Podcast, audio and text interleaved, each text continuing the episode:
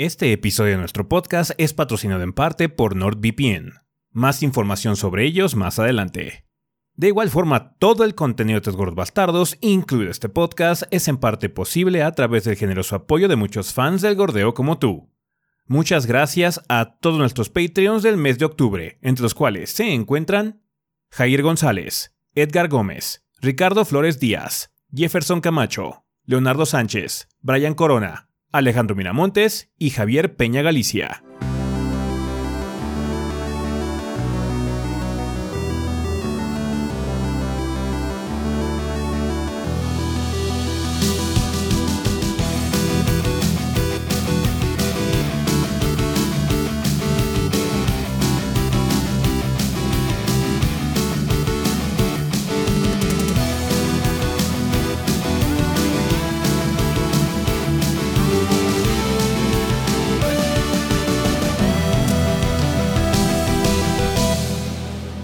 Pedo banda? Sean bienvenidos al episodio 503 del podcast de los tres gordos bastardos. Yo soy su anfitrión Ezequiel y como ven aquí encuentro con el resto del elenco de los gordos, o sea, Rafa y Adrián. A ver, Rafa, si quieres empezamos contigo esta semana. ¿Qué anduviste haciendo en el mundo del gordeo?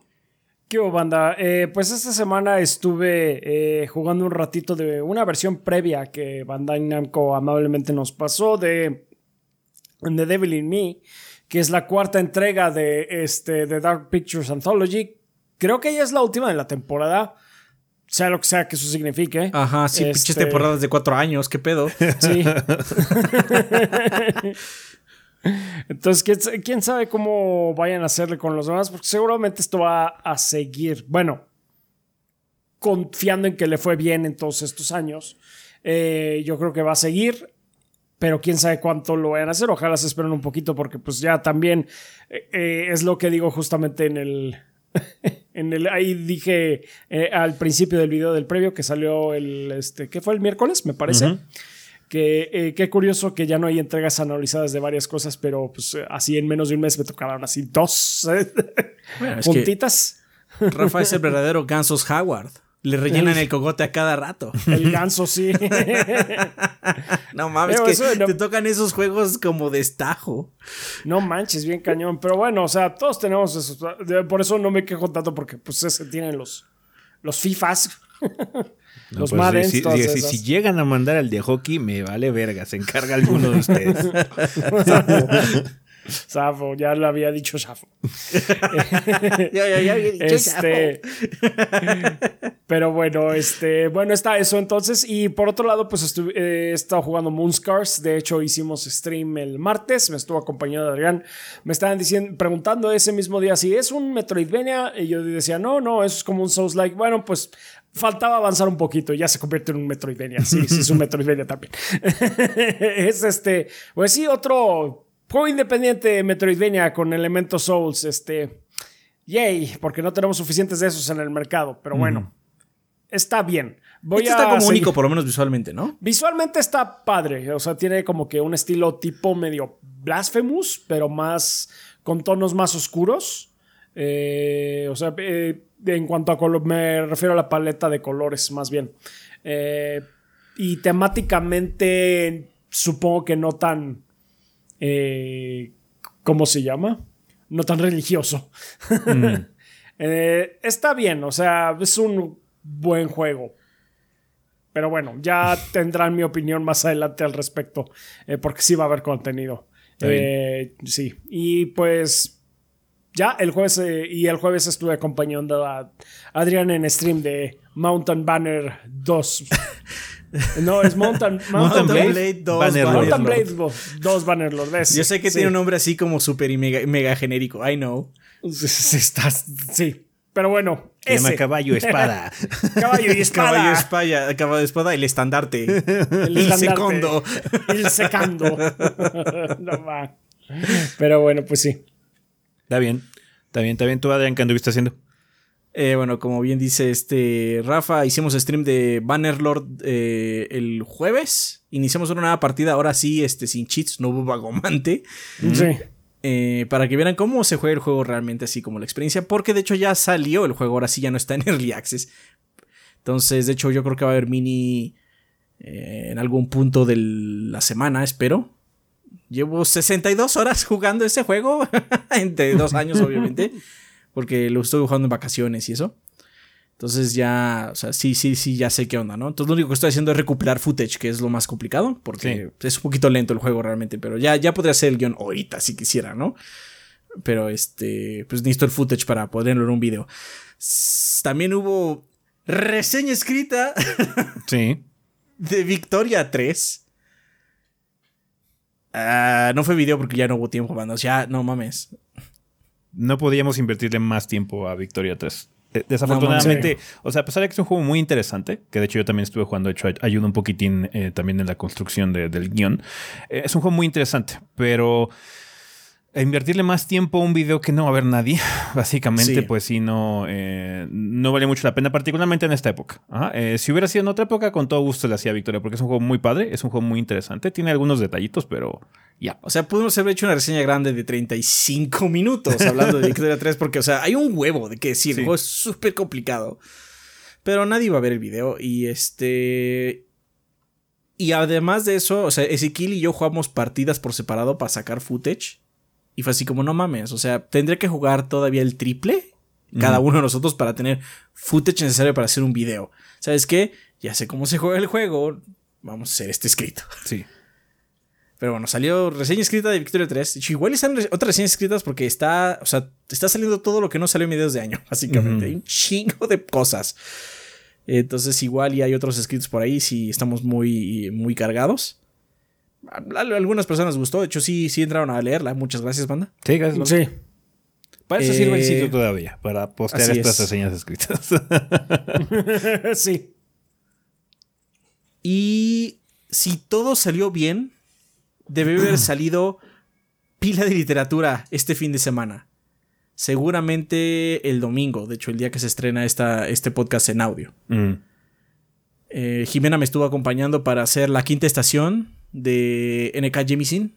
Bastante bueno el libro, es un libro de fantasía, pero es muy crudo. Es, eh, muy crudo tanto en su mensaje como en su, eh, en su prosa. No, no, es muy no es un libro muy garigoleado. Y es así como esto está culero, ¿no? sí, sí, está culero. Esta es la lección, ¿no? Entonces, este, está padre, la verdad está bueno. Si pueden, chequen el video. Ya saben que Pila tiene, tiene, tiene sus buenos seguidores, pero siempre ayuda a que lo chequen más, ¿no? Así es. Muchas gracias a Jimena, a Icepack de Pixel Beats por acompañarme en este otro episodio de, Pila de Literatura. Ah, y bueno, pues trabajando en, la reseña de A Plague Tale Requiem. Requiem. Ah, Requiem. sí, sí. sí. Este. Estuvo divertido. De hecho, el guion estuvo, estuvo raro, ¿no? Sí, pues es que el problema es que este juego. Cuando lo acabas así como. Se siente muy Silent Hill 2. En ese sentido, así como. Sí, así como. Oh. Dude, I'm depressed. Entonces, sí, es así como tenemos que hacerlo gracioso. ¿Qué podemos hacer gracioso? Hay que hacer algo completamente aleatorio que no tiene nada que ver con el juego para poder sacarle algo gracioso porque no mames. Sí. Estoy agotado. Si no han visto el video porque no les avisó YouTube o yo qué sé, por N razón, eh, pues ahí está. Por favor, chequen la reseña. Está en el canal de YouTube. Requiem. Sí. Bastante bueno, muy buen juego, muy buen juego. Muy buen juego, muy buen juego, sí. Pero si, si acabas muy fumado. Sí. Está bien, eh, pues yo lo que estaba haciendo también obviamente trabajar en la reseña de Plague Tale, eh, jugando algunas cositas, eh, obviamente algunos juegos que vienen a futuro banda. también estuve jugando un par, bueno, algunas versiones de Persona 5 Royal, eh, particularmente más la versión de Switch y la versión de PC. Eh, no jugué mucho, nada más acabé el primer calabozo en ambas eh, para ver cómo corría bien. Si, por ejemplo, el jefe causaba algún tipo de problema o algo así. Chequen mis impresiones ahí de las también de las versiones Next Gen de Play 5 y de Xbox Series, que ahí no uno muchísimo porque estas corren bien, estas vergas. Las interesantes son Switch y PC. Entonces, chequen por favor mis impresiones de Persona 5 Royal. Em, haciendo stream también de Spider-Man, me parece, para continuar la, la serie, eh, de, de- de ya avanzar un poquito porque pues, hemos hecho mucho stream de estreno y cosas así porque ha salido mucho juego como dijo Adrián. Entonces sí tenemos que avanzar en nuestras series porque si no nunca las vamos a acabar. Y jugando otras cosillas más. o sea, hay mucha mierda. Va a, haber, un- va a haber impresiones, minis y demás que vienen a futuro. Obviamente también se acerca pronto reseñas de cosas importantes como Bayonetta 3 porque pues, vamos a enseñar Bayonetta 3, banda, no crean que no. Sí. Eh, nos gusta Nada mucho la más- franquicia. Sí, sí, sí, sí. L- Apenas lo conseguimos. Eh, Hoy, hoy, hoy es viernes, Hoy recuerden. viernes que salió el juego, que estamos grabando, apenas hoy tuvimos acceso al juego, entonces se va a tardar. Otro que ya llevamos un rato con él es God of War. Entonces God of War va a salir antes que Bayonetta. ¿Ah? Entonces ténganlo en Lo cuenta. tenemos desde más. muchas más semanas. Lo hemos tenido desde hace ya más rato. Entonces sí, God Sí. of War este, va a estar mucho antes que Bayonetta. Entonces nada más es por esa razón. Eh, y ya, avanzando en otras cosas, previos y demás que van a salir. eh, algunos juegos interesantes también por ahí. Entonces, por favor, chequen el canal, banda. No dejen de ir checando el canal. Va a haber video, si no diario, casi diario. Ajá, entonces, dense una vueltecita. Nos apoyan mucho con esas vistas, con esos me gustas y dejan Ah. un comentario y demás. Se los agradecemos muchísimo. Y ya terminó la serie de Gordos Juegan de Sam Show 4. Ah, sí, la serie de Samsung Ah, 4 sí. ya debió de haber terminado este sábado. Estuvo Eh, bueno el final, estuvo bueno. Sí, sí, hubo, hubo mucha, hubo mucha ciencia, mucho método científico para acabar Claro, ese, sí. ese, ese gordos juego. Ese gordos juega. Aplicando hipótesis, eh, observación, hipótesis, experimentación. Y Big Boy. Y el corolario, que Tam Tam es el que sí le gana.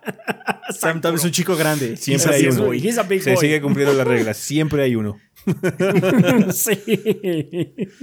Vale, pues bueno, banda, estén al pendiente también. Eh, mucha gente también nos está preguntando si vamos a estar en el EGS de, esta, de este año, en la edición Respawn. Sí, vamos a estar ahí. Eh, probablemente los días que estemos, aún no, no tenemos confirmado, pero trataremos de estar viernes, lo que es la EGS Night, y el domingo, banda. Por lo menos el domingo unas horitas. No vamos a estar todo el día muy probablemente porque tenemos mucho trabajo. Pero vamos a estar ahí también. eh, no sé si este fin de semana o esta semana, igual y el mismo lunes que se está estrenando el video, vamos a estar regalando algunas entradas, van unos pases dobles para el EGS. Así que estén por favor pendientes en, nuestra, en nuestro Twitter. Se van a regalar entradas para que ustedes vayan. Así que, pues sí, estén al pendiente, banda, para que pues puedan ir gratis, lo cual está siempre guay, ¿no? Entonces sí, vamos a estar ahí, van en el EGS. Igual y este tuiteamos y todo ese desmadre. Y bueno, llevamos una camarita o algo así para grabarlos y ponerlos en el Instagram o algo así por lo menos, ¿no? Entonces, eh, pues sí, chingón banda. Semana cargada, mucho trabajo, muchísimo trabajo. Seguimos mucho, con mucho trabajo todavía. Pero por favor, chequen el canal de YouTube. Les repito, por favor, vean los videos, eh, denle un me gusta. Si pueden dejar un comentario, adelante. Si no se han suscrito al canal por alguna jodida razón, suscríbanse, nos ayuda también. Entonces, yeah, muchísimas gracias a toda la gente que nos ha apoyado con todos sus, eh, sus vistas. Estar ahí en los streams de estreno, de la reseña, por ejemplo, de Plague O los podcasts, o todo ese desmadre. Estar con nosotros en streams también. Nos ayuda mucho, banda, que le den tanta eh, atención al proyecto para que, bueno, tengamos este tipo de contenido lo más rápido posible también, banda. Vale, pues bueno, vamos a terminar ya eh, las introducciones, así que vámonos a El Sillón.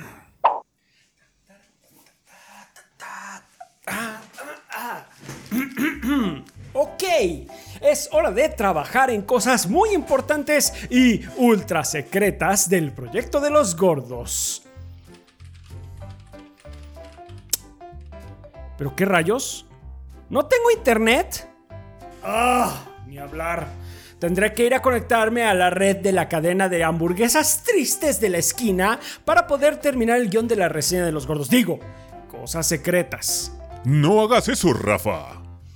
¿Que no sabes que conectarte a redes públicas sin protección puede facilitar a agentes maniobreros el robarte tu información? Y esas cosas ultra secretas de los gordos que nadie debe conocer serán vendidas en el mercado negro para explotar tu privacidad? ¡Ah! ¿En serio? Así es. Todo el mundo ya sabe que eres mega fan de Sonic. ¡No! ¡Mi gran secreto!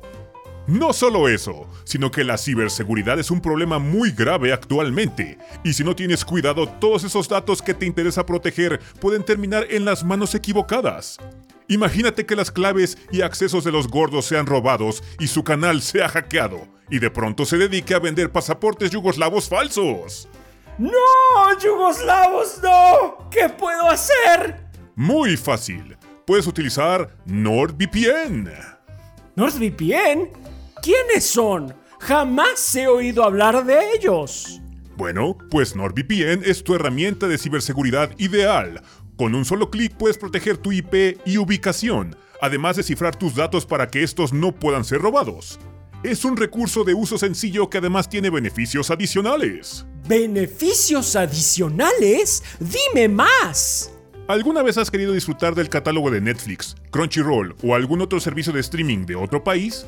Pues con NordVPN lo puedes lograr al conectarte específicamente a una región distinta a la tuya para que puedas acceder a estos catálogos internacionales de servicio que ya estás pagando. ¡Guau! Así es, ¡guau! Y lo mejor de todo es que en la descripción de este video hay un link especial que te permitirá obtener un enorme descuento en la contratación de tu plan NordVPN además de 4 meses gratis.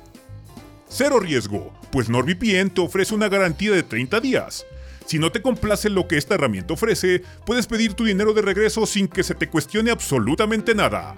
Así que ya lo sabes, accede a nordvpn.com diagonal 3 gordos B para disfrutar de esta promoción y de paso apoyar a los gordos. ¡Sí! ¡Es magnífico! Ah, ya regresó al internet. No tendré que ir a la hamburguesería. Ah, de todas formas, usa NordVPN para protegerte, menso. Ah, está bien. Fin del anuncio. Y bueno, banda, después de ese agradable y bien actuado comercial, ya estamos aquí en el Perfectamente actuado.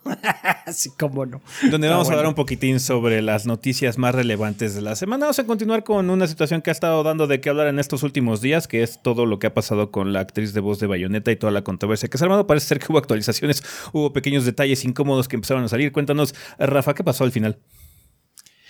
Ah, bueno, pues este chiquero ya tiene una no voy a decir resolución porque pues todavía sigue ese rollo. Pero digamos que una de las cosas que habíamos comentado la semana pasada respecto a eh, las declaraciones de la actriz Helena Taylor, la ex, eh, actriz de Bayonetta, eh, ella había dicho inicialmente que Platinum Games únicamente le había ofrecido 4 mil dólares por interpretar su papel de Bayonetta completo. Jason Schreier publicó un artículo, me parece que en Bloomberg o algo así, en donde comentaba que él conocía fuentes que le habían dicho no así, le ofrecieron 4 eh, mil eh, dólares por sesión. Iban a ser de 4 a 6 sesiones, por tú.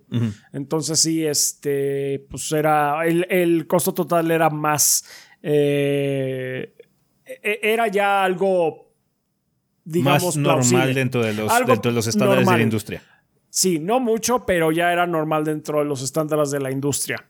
Eh, entonces ella ya básicamente confirmó con tweets que sí, sí, esa, esa es la versión buena. O sea, digamos que se lanzó a desmentir como que todo este, me, e, este merequetengue de lo que estaba diciendo Platinum, pero en realidad terminó confirmando esos rumores este, de, Jason que publicó este Jason Schreier, eh, que suele ser bastante acertado. Entonces, pues sí, ya, ya era como que eh, un canario en la mina. Y. Y ella continúa de todas maneras argumentando que lo único que ella está pidiendo era un salario digno. Eh, y en todo caso, pues colocó varios su, lista de caridades en, la, en, las que sus fans podían donar dinero y pues de... Eh, de, ¿cómo decir? Este, de, peso especial, supongo. Es que entre ellas eh, incluyó varias organizaciones pues, antiaborto. Entonces, pues, ah, sí, esa es ahorita la situación, básicamente. O sea, podemos medir concluyendo que Helen Taylor desgraciadamente mintió por omisión. Sí. Sí, es lo que se había dicho, ¿no? Que mintió por omisión. Quizás también algo que pueda pasar, digamos, dando el beneficio de la duda, siendo un poquito el abogado del diablo en este tipo de cuestiones, es que haya habido algún tipo de problemas de comunicación. Ajá, y no hayan quedado claro algunos asuntos o alguna situación, que es, digamos, que la, la cosa que puede llegarse a dar, eh, porque algunas cifras coinciden, pero lo que no coincide son los estatutos, sabes que son 4 mil, pero no es por todo, es por sesión, bla, es por sesión, puede ser que haya habido alguna confusión y algún tipo de enojo y molestia por alguna situación personal de la, de la actriz o lo que sea, eh, pero digo, o sea, independientemente de todo este chiquero que ha salido, creo que eh, algo que ha salido importante y que, es, que espero continúes esta conversación sobre el estatus que tienen los actores de voz en los videojuegos, tratar de hablar un poquito más del tema, eh, conocer un poquito más esos salarios, cómo se les paga, cuál es su carga de trabajo, eh, si se les paga a tiempo, si se les dan muchas largas, porque mucha gente es freelance en este sentido, ¿no? Obviamente trabajan por gig en el, en el eh, por, trabajo, Por, proyecto, básicamente les pagan. Entonces es muy difícil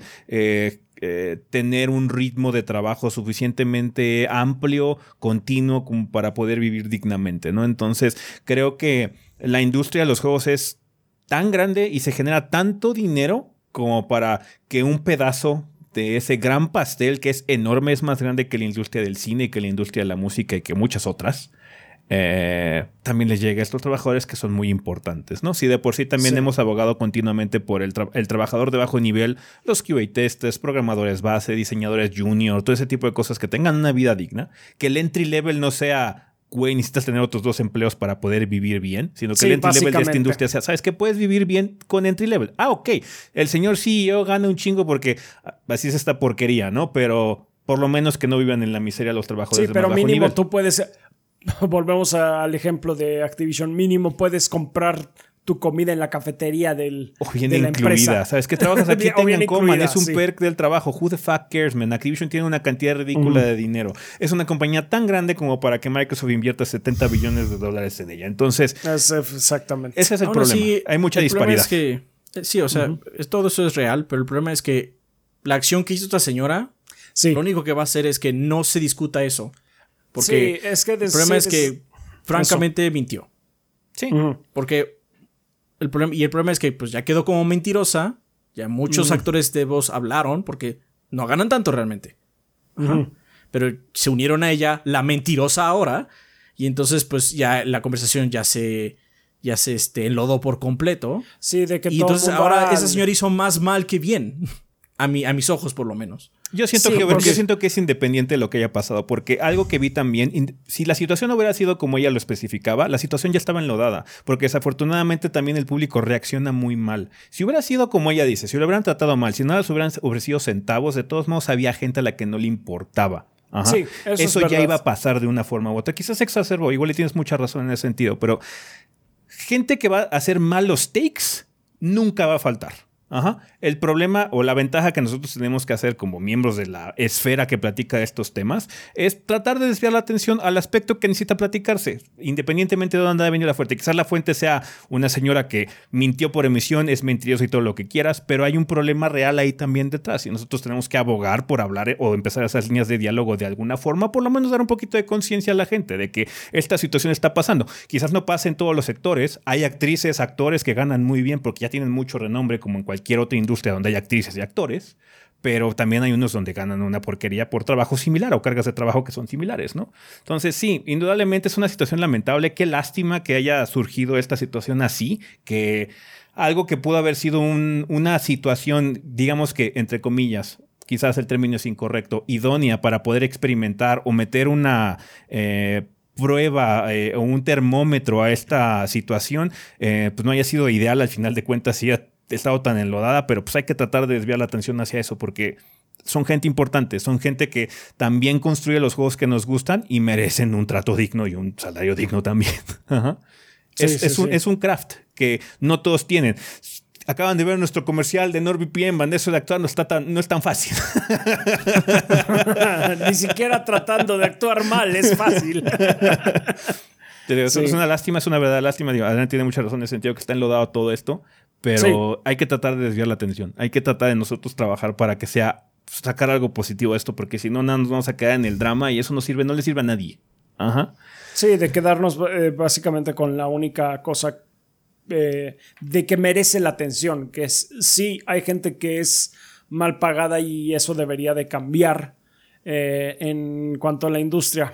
Pero sí, sí estoy de acuerdo también con Adrián de que, pues, por cómo se condujo esta señora, pues desgraciadamente está todo enlodado y pues mucha gente sí pierde como que el foco de qué es lo que verdaderamente importa. aquí. Sí, ni modo. Pero bueno, eh, ya pasando a otros temas, eh, ya ven que la semana pasada conversamos un poquitín sobre el aniversario de Fallout. De hecho, ahí ustedes también conversaron mucho al respecto porque nos mandaron muchos Sí. pensamientos de la vida Sí, después sí, del podcast.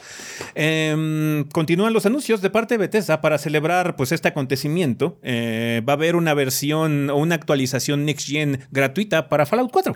Entonces, en el 2023 van a poder jugar una versión más chingona eh, de Fallout 4 para PC, Xbox Series y PlayStation 5. Eh, van a ofrecer modos de performance de alta, de alta cuenta de FPS y calidad 4K, varios bugs arreglados que cuando... Cuando Bethesda arregla un bug, Aparece otro, ¿no? Surgen. aparece otro Es por como allá. la hidra. Le cortas una cabeza y salen 10. Entonces sí, y aparte va a haber contenido extra para el Creation Club. Entonces, pues bueno, Fallout a 60 FPS o más FPS 4K en consolas de nueva generación. ¡Hey! Bienvenido. Es un juego muy divertido. Como platicamos, quizás sea un Fallout muy raro porque es, mm, no es tan Fallout como los Es un Fallout originales. más Skyrim. Ajá. Sí. Pero aún así no deja de ser un juego divertido. Y pues jugarlo con mejor calidad, eh, con mejor desempeño, pues siempre es bienvenido, ¿no? Entonces, el Ah, año sí. que entra supongo que tendremos más información con respecto a este parche. Así que estén al pendiente porque va a ser completamente gratis para la gente que ya, tenga, ya cuente con el juego. Hablando de updates, así como... ¿Qué onda? De la nada voy a anunciar algo bien extraño. Eh, ¿Qué onda, Adrián, con el Witcher 1?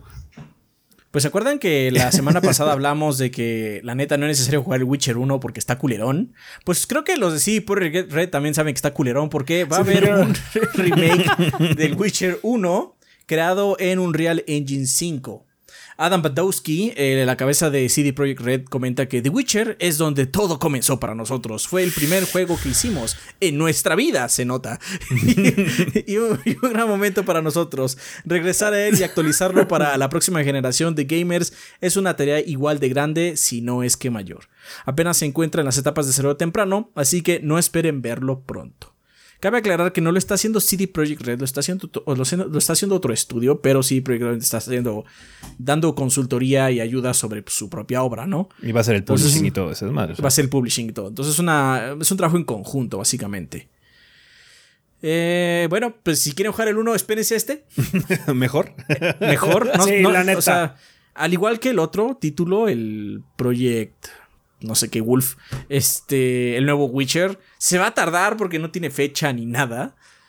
Este, pero bueno, ya hay otra confirmación de todo ese eh, mapa que hicieron hace unos, que será unas semanas, meses. Sí, más juegos. Más juegos más vienen en camino. Sí, Así sí, sí. Esto es. es parte de, de aquello que decían que varios del Witcher, pues bueno, este es uno, el, el remake. Así es, y pues, qué bueno. La verdad es que ya, fuera de broma, el 1 tiene cosas padres, la historia principalmente, pero sí está muy, muy gacho. Mira, para su En- tiempo estaba bien, porque sí era como que algo muy, muy diferente, pero a estas alturas del partido estamos hablando de que un juego que es obtuso como su puta madre. Está, sí, es, eh, trata de ser muy CRPG, pero es muy aburrido. es, es muy, muy aburrido, la neta. Entonces vamos a ver este, en qué forma lo mejoran. Obviamente gráficamente va a ser lo primero que se va a notar, pero vamos a ver qué otros claro, sistemas pero vamos a ver el gameplay. El gameplay es lo que más me interesa, porque sí, ese juego sí como que tenía ideas, algunas ideas interesantes, pero... Es que aparte, en, en ese el combate está como raro porque parece que Geralt baila. Hay una razón del por qué esto es así. En los libros dicen que los, los brujetes, cuando peleas se siente que bailan porque hacen movimientos muy espectaculares. Pero por eso se nota que los combates de cada uno son como su propio desmadre, porque estaban tratando de emular esto que estaban mencionando los libros, ¿no? Que Geralt es como muy acrobático cuando pelea. Y al final, pues lo que sucedió es que en el 3 hace muchas piruetas. Sí, o sea, that- that's better. Por lo menos es más fluido que en el 1. En el primero tenías así como que varios modos de, de combate. Es un poquito, pon tú como... ¿Cómo se llama este? De, de los Jedi, Jedi... ¿Cotor? ¿Te estás hablando de Cotor? No, no de Kotor, del que tú jugabas. Un juego de Star Wars que yo jugaba. Eh, cuando estábamos en la carrera. Eh, de, de ah, PC. este. Jedi. No, perdón, este. Jedi Outcast. Outcast ese, eh, donde tenías como que varias formas de, de usar tu lightsaber, así como que el modo eh, pesado, modo, o sea, las diferentes catas básicamente Eh, es lo mismo que tenía ese juego del, del primero del Witcher. Podías usar estilo pesado, estilo rápido, estilo ágil o lo que fuera. Y todos implicaban que tuvieras que apretar el pinche mouse porque así era como atacabas con el mouse con cierto ritmo. Ahí te ponían como que la espadita de cada vez que tienes que apretar el mouse es uno, dos, tres o uno, dos, tres. Cosas así. Entonces estaba, te digo, tenía buenas ideas, pero es, es un juego viejo ya. Vale, pues bueno, ya habrá que estar al pendiente de qué onda con CD Projekt Red cuando anuncian que eh, aparece este remake de Witcher, cuando lo vemos por primera vez, ¿no? Sí. Eh, tenemos noticias de parte de Somerville. Cuéntanos, Adrián, ¿cuándo va a salir? ¿Yo? Ah, no, dije Rafa. ¿Adrián? Rafa, Rafa, pens- estaba pensando. Adrián, me quedé leyendo la del Witcher, pero no. Rafa, por favor, cuéntanos qué onda con Somerville. Yo, no sé cuál es cuál- yo no Somerville. sé cuál es ese juego. Ah, está bien, no, no lo culpo. Somerville es un juego que ya ha estado perdido desde hace mucho tiempo. De hecho, cuando vi también la noticia fue así de ¿cuál era Somerville? No mames, sí, ya me puse a buscar. Es ese de como una familia que está como que tratando de huir de extraterrestres de un... eh, eh, con un estilo que me recuerda un poquito, de hecho, a Road de 80 96, Ujú, el que re- eh, reseñé re- hace no mucho. Sí. Eh, de hecho, yo creía que Road 96 inicialmente era este. Pero bueno, va a ser. eh, eh, quién sabe qué tanto va a, a tener en cuanto a su gameplay y demás. Pero pues sí, como que la temática eh, de la que yo me acuerdo es esa: de que es una especie de fam- una familia tratando de huir de, de extraterrestres o un cataclismo ahí eh, por seres del espacio exterior. Eh, va a estar disponible en Xbox One, en, P- en Game Pass también y en PC. Y también en Steam para que, quien lo quiera ahí. Es por parte de Jump Ship. Ese es el estudio que está trabajando en este título. ¿Está bien? Entonces, pues ya, 15 de noviembre. Ok. Ya Para la gente que se acuerde de Somerville, va a salir relativamente pronto. Sí. Eh, también tenemos noticias de parte de Capcom. Eh, ha habido, bueno, generalmente de vez en cuando aparecen cada cierto tiempo informes de inversionistas de estas compañías grandes que están, eh, que son públicas. Y pues bueno, con Capcom nos hemos enterado de algunos detalles con respecto a sus planes a futuro y cómo ha sido, pues bueno, su eh, trayectoria a lo largo de los últimos años. En el último informe de inversionistas, este, la compañía reveló los resultados del segundo cuatrimestre del año. Aunque sus ventas bajaron, este cuatrimestre la compañía está en buen estado. Esto se atribuye a la, a la baja de ganancias, eh, se atribuye a la falta de un título de enorme peso en el mismo periodo de tiempo que el año anterior, es decir, Resident Evil Village. Eh, Capcom dice querer recuperar las pérdidas esta segunda mitad del año para lograr 10 años consecutivos de crecimiento económico. O sea que los últimos 10 años les ha ido relativamente bien, o por lo menos han tenido números negros. Entonces, eso siempre es bueno. Eh, se ha programado, se ha establecido que en esta segunda mitad del año fiscal solamente tienen programado el lanzamiento de un juego importante. Y pues bueno, haciendo, sumando el 1 y el 1, eh, nos damos cuenta que el único juego que tiene fecha ahorita es Resident Evil 4 Remake, que es el 24 de marzo. Eh, recordando que el año fiscal termina el 31, eh, bueno, básicamente el primero de abril ya es el 2023 fiscal. Entonces, apenitas, justo en la puntita, en el culito del, del año fiscal va a salir Resident Evil Village, pero digo Resident Evil, Resident Evil 4 eh, remake, pero este eso también denota que hay un faltante ahí muy grande que se esperaba que saliera en febrero y es Street Fighter 6.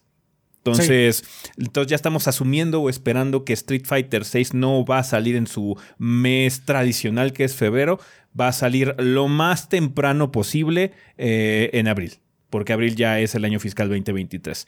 Si lo no es que apruebo más tarde. enormemente. Lo Sí. apruebo enormemente porque febrero ya está muy cargado. Sí, sí, sí. Puede ser un poco problemático por un par de situaciones. No sabemos qué tan avanzado va Tekken. Y no sabemos si ahora en los Game Awards el señor Ed Boon y compañía hagan acto de presencia. Em, si, eso es- si todo se alinea, podríamos tener un 2023 donde tres de las franquicias más grandes de videojuegos, esperando que el juego de sea Mortal Kombat, eh, salgan en el mismo año con meses de diferencia o semanas de diferencia, porque generalmente los juegos de eh, NetherRealm salen abril-mayo. Eh, Tekken, I don't know, puede salir en verano, who knows. Eh, pero Street Fighter, si sale en esas fechas, podría estar compitiendo directamente con Mortal Kombat y eso no es bueno. no para Street Fighter. No es bueno para Street Fighter. sí, en el ambiente de Madrazos are popularidad, back, sí. baby.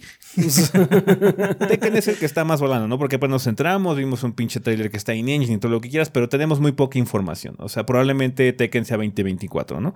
Pero Mortal Kombat, el, el bueno, el juego de, de NetherRealm es el que más preocupa en competencia directa de Street Fighter 6.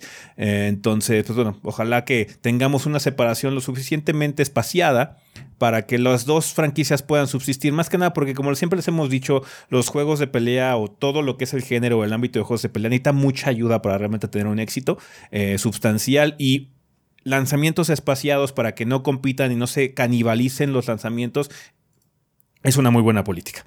Entonces, ojalá que no se dé esa situación, porque pues, ahí tendríamos dos de las franquicias más grandes e importantes de la industria compitiendo directamente y pues no hay tanto dinero como para gastar en dos juegos de pelea el mismo mes o tan pronto, ¿no? Entonces sí... Em, es bastante interesante, indudablemente, pero bueno, eh, hasta cierto punto es una semi-confirmación de que Street Fighter VI no va a salir en febrero, eh, que era la fecha que se estaba especulando, porque tradicionalmente Street Fighter sale en febrero, pero bueno, God of War también salía en marzo y ahora están saliendo en noviembre, ¿no? Entonces, COVID vino a joder muchas cosas al final del día, ¿no? Pero bueno, eh, tenemos otros títulos que son este Exoprimal, Pragmata, eh, que está esperando, Dragon's Dogma 2. Entonces, Capcom tiene muchos títulos grandes a futuro. Entonces, ya, además de que va a haber más Monster Hunter de seguro y todo el desmadre, ¿no? Entonces, por supuesto que va a haber Monster Hunter, ¿de qué estás hablando? No, pues ese es el que les ha dado este año un chingo de ventas. Un chingo de ventas. Sí, la expansión, la de Sunbreak, ¿no? También. Sí. Vale, pues ahí está. Eh, Capcom le ha ido bien. Y pues bueno, bajita la mano, indirectamente nos enteramos que Street Fighter no va a salir en febrero. Hay que esperarlo a partir de, abril en adelante del año que entra. Vale, continuando con eh, situaciones así de la industria, el señor Phil Spencer hace poquito tuvo una entrevista con Diverge y hizo algunas declaraciones que ha empezado a preocupar a la gente un poquitín. Cuéntanos, Adrián, ahora sí, Adrián, eh, cuéntanos qué onda con esta situación. ¿Qué dijo el tío Phil?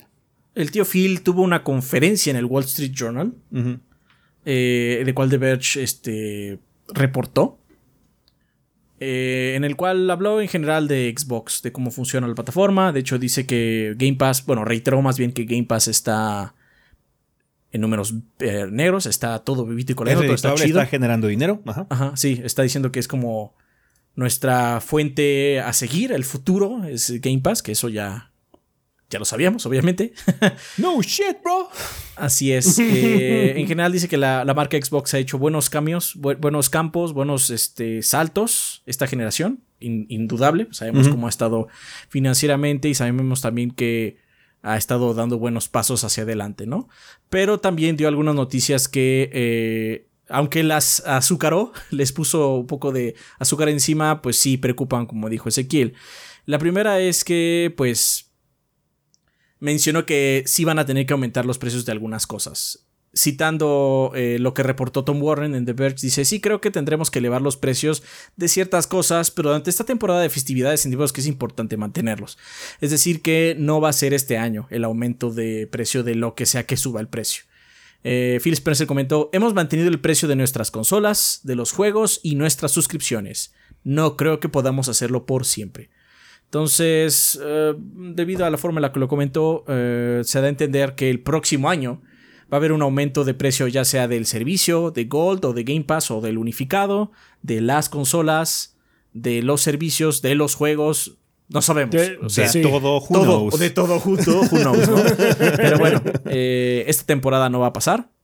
Entonces, bueno, esta temporada se refiere a la época navideña, fin de año. sí, se, refiere, se refiere, se refiere más bien a otoño.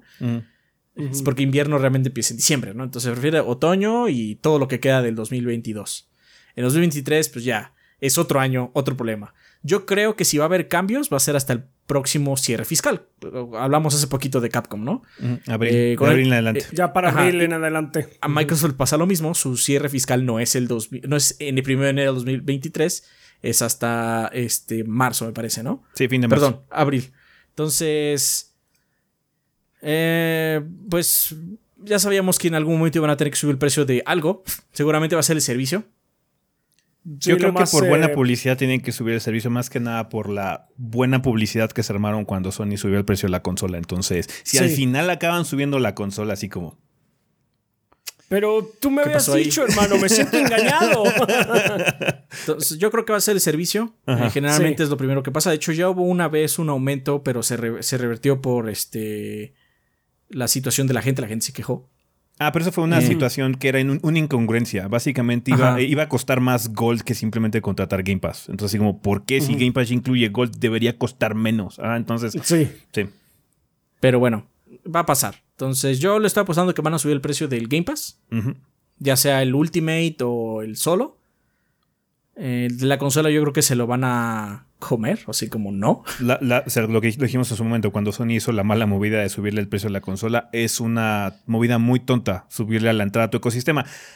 Aunque Microsoft tiene una situación muy diferente. Su entrada al ecosistema ya no es tanto el Xbox, Es el Game Pass. es el Game Pass. Entonces, igual, y pa- igual y a ellos les conviene subir a la consola y no al servicio. Ajá, entonces, Sí, who bueno, knows? ahí sí no sabemos porque eh, ahí es territorio nuevo, ¿no? Ajá. Ahí sí es 100% territorio nuevo porque tienen dos eh, SKUs, tienen dos SKUs, que es este, el S y el X. Ujú. Entonces, pues le pueden ganar mucho más al S con el Game Pass, ¿no? Ya veremos realmente qué movidas. Yo no creo que sea la consola realmente. Yo creo que van a ser el servicio y igual quizás los juegos, ¿no? Pero sí, Sí. este. Yo, yo le estoy apostando a esas dos. Obviamente Sí, las subidas de precio no son lo mejor, pero bueno. No, pues, Está hecho, estábamos- discutiendo la semana pasada que a Microsoft en general le está yendo relativamente mal eh, en esta economía actualmente.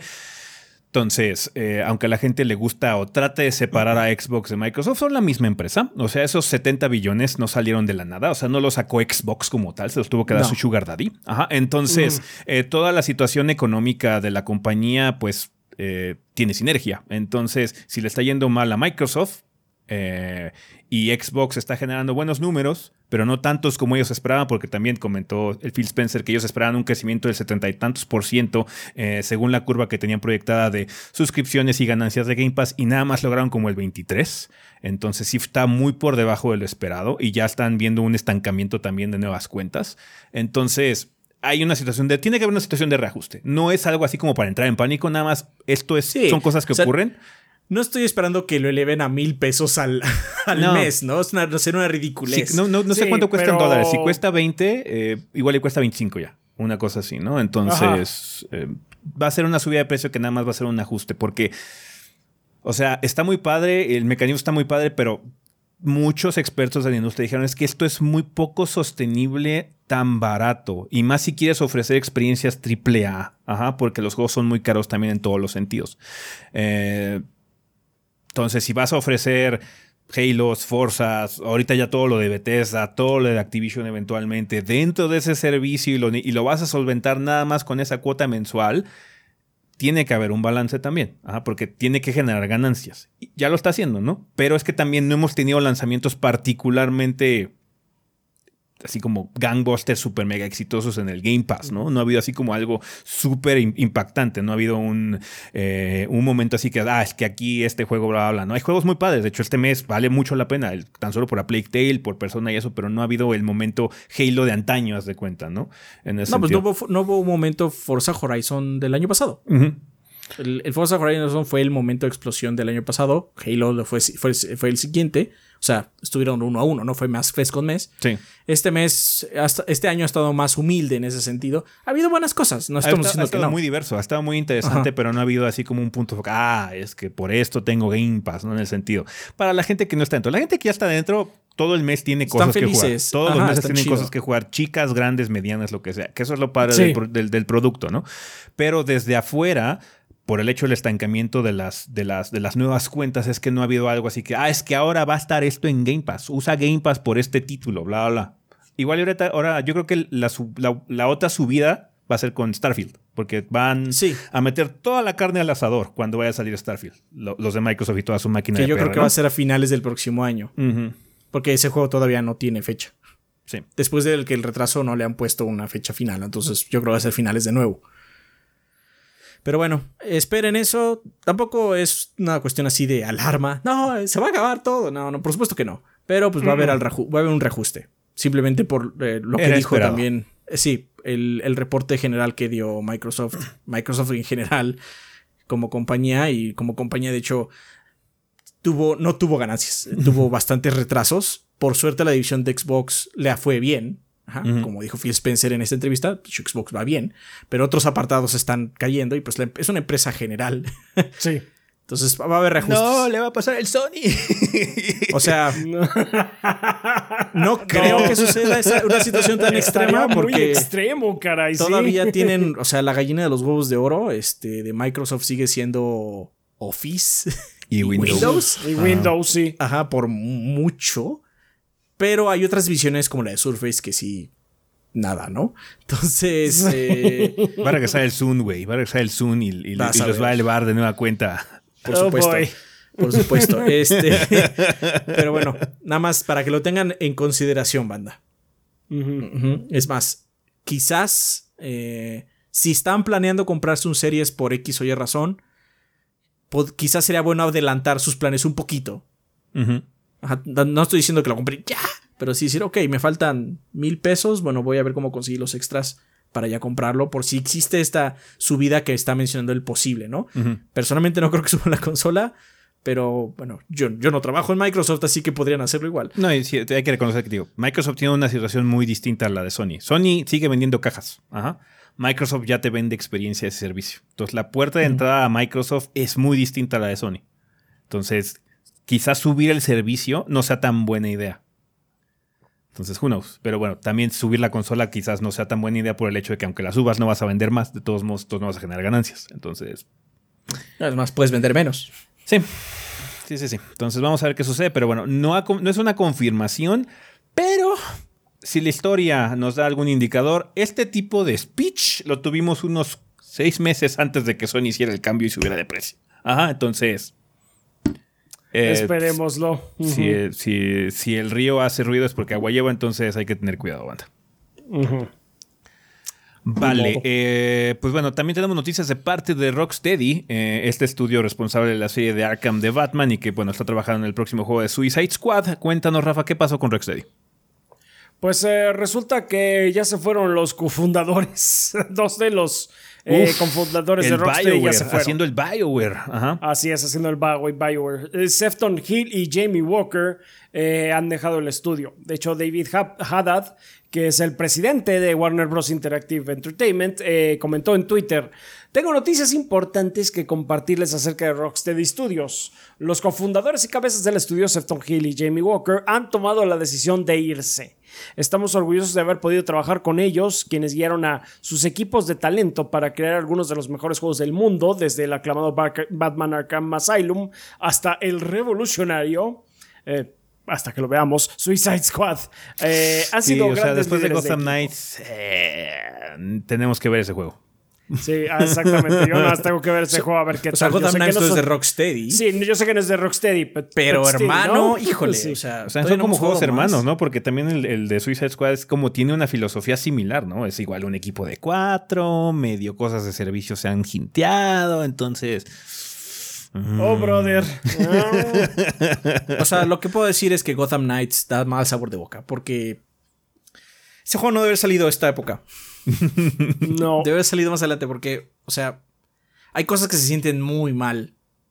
No ¿Sabes puede cuándo ser de- que. ¿Sabes cuándo debe haber salido ese juego? Después de que alguien lo jugara internamente. Es que visualmente se ve como que el combate es igual. Ah, es el mismo combate de, de Arkham, ¿no? Y así verlo es como, ah, es claro, es lo mismo, ¿no?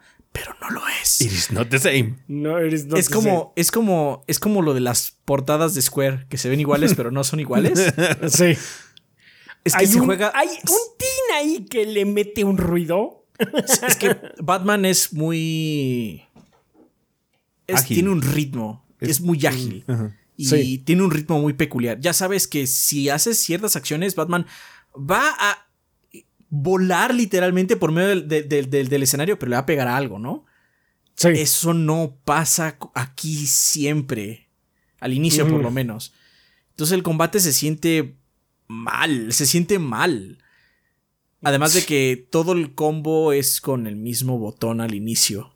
Los otros botones no hacen las acciones que uno esperaría, ¿no?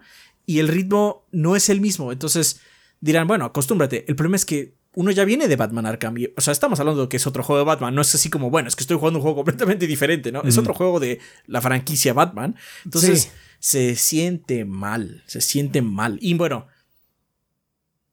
el combate te puedes acostumbrar. Manejar es una porquería. Así de sencillo. Manejar en ese juego es porquería. Y yo ya más, pues el combate es porquería. Lo poco que he pues jugado así, decía, this fucking combat is trash. O sea, ¿quién después de todos los juegos que hemos tenido que han salido de esta franquicia y de otras franquicias con combates similares, quién saca esta porquería de combate así como está? Entonces, no. a mí no me gusta, a mí yo lo estoy detestando horrores. Pero bueno, divagamos. Pero bueno, divagamos. Sí, divagamos. Okay, entonces, sí. Continuando entonces con la noticia de Serton Hill y Jamie Walker. Ah, con Suicide Squad, eh, Kill the Justice League, eh, continúa el comunicado de David Haddad. Eh, casi terminado, ambos han decidido dejar el estudio cuando termine el año e iniciarán una nueva aventura en la industria de los videojuegos. Solo les tenemos respeto y gratitud y les deseamos suerte en su próxima aventura y como muchos otros fans ansiamos ver qué harán a continuación. Rocksteady está bien posicionado con liderazgo veterano del estudio eh, posicionándose para guiar el equipo. Nos da mucho gusto anunciar que Nathan Burlow, quien durante mucho tiempo ha sido director de producción de Rocksteady y miembro fundador del original, eh, va a tomar el rol de director del estudio y Darius eh, Sadegian o no sé cómo se pronuncia, perdón, tomará las riendas como director de producción del estudio. Eh, Nathan y Darius son ejecutivos extremadamente talentosos y tienen la pasión por continuar el desarrollo de videojuegos en Rocksteady para Suicide Squad, Kill the Justice League y todos los juegos que vengan después. Entonces, pues, este, pues ojalá les vaya bien a los señores Hill y Walker en sus nuevas, eh, en su nuevo porvenir y pues que Rocksteady, pues ojalá Suicide Squad esté bueno. Sí. Ojalá esté mejor que Gotham Knights. Ojalá sí. O sea, nunca pinta bien, eh, porque también, tener en cuenta, históricamente cuando pasa esto, cuando un estudio de alto renombre se tarda mucho en sacar su siguiente proyecto y de repente se empiezan a ir las cabezas o algo así, no son precisamente buenas noticias. Ajá. Entonces, pues bueno, ojalá que sea una fluke, una, una rareza que en realidad todo salga bien. Suicide Squad, ojalá que sea un juego divertido. Rocksteady tiene un pedigrí muy elevado. Warner Montreal, por ejemplo, no lo tiene. Y pues Gotham Knights es Gotham Knights. Entonces, ya. Ojalá que este pues, sea lo mejor posible. Porque ya llevan mucho tiempo esperando este juego. Entonces, lo siguiente de Rocksteady siempre ha causado expectativa. Y pues ojalá que no se. No, no, esto no nada más sea un indicio de algún tipo de problema interno que esté. Pues, siendo reflejado en el producto final, ¿no? Al final del día. Entonces, bueno, vamos a ver qué tal, qué tal le va a Rocksteady en adelante. Bien, pues bueno, banda, no sé si se acuerdan que hace algunos, creo que ya años, creo que ya es una situación de años, em, hubo un exploit. ¿No, fue, a finales del año pasado? no sé, o sea, entre... Es que fue antes de Elden, ¿no? O sea, fue meses antes de Elden. Ya lleva un rato en el sentido que han encontrado exploits de, eh, de los diferentes juegos en línea de, de From Software, particularmente la franquicia de Dark Souls. Entonces, muchos de los servicios de estos juegos en PC tuvieron que ser eh, pues, eh, terminados o se les tuvo que poner pausa, desactivados, para que no, la gente no pudiera utilizar estos exploits para que banearan gente o hackearan algún tipo de cuenta o algo así por el estilo. Eh, estos juegos llevan mucho tiempo offline, entonces es noticia ahorita que los servicios online de PC de Dark Souls 2 Scholar o The First Sin han sido reactivados. Ajá. Eh, los servicios para la versión vainilla también se reactivarán posteriormente. Mientras tanto, Front Software ha declarado que se ven en la necesidad de cesar los servicios online de la versión de PC de Dark Souls Prepare to Die Edition. La Prepare to Die Edition es el primer port que se hizo de Dark Souls, la que todavía tiene como conexión con Games for Windows Live, ¿ah? eh, debido a que su sistema ya está viejo. ¿ah? Aparte de que ya tenemos básicamente Dark Souls Remake, que se puede jugar también en la PC, así que no, es remake, es remaster. Dark Souls Remaster, este, que también se puede jugar en la PC, pero bueno, ya reactivaron el, gameplay online de Scholar of the First Sin para la gente que juega en PC. Eh, ojalá que no lo vuelvan a desactivar por alguna situación de explotación por parte de hackeo y demás. Entonces, pues bueno, ya pueden jugar en línea de nuevo, banda. Yay. Vale, pues bueno, Adrián, cuéntanos qué va a salir esta semana en tiendas y portales digitales ya para cerrar el sillón. El primero de noviembre sale Lonesome Village para PC, mm. Nintendo Switch, Play 4, perdón, Play 5 y Xbox Series. Mm.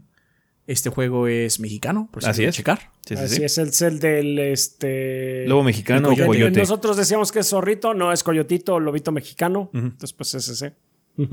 El 2 de noviembre sale Doraemon Story of Seasons Friends of the Great Kingdom para PC, Nintendo Switch y Play 5. Así es. El 3 de noviembre sale The Chant para PC, Play 5 y, Xbox Series. Y Ghost Song para PC.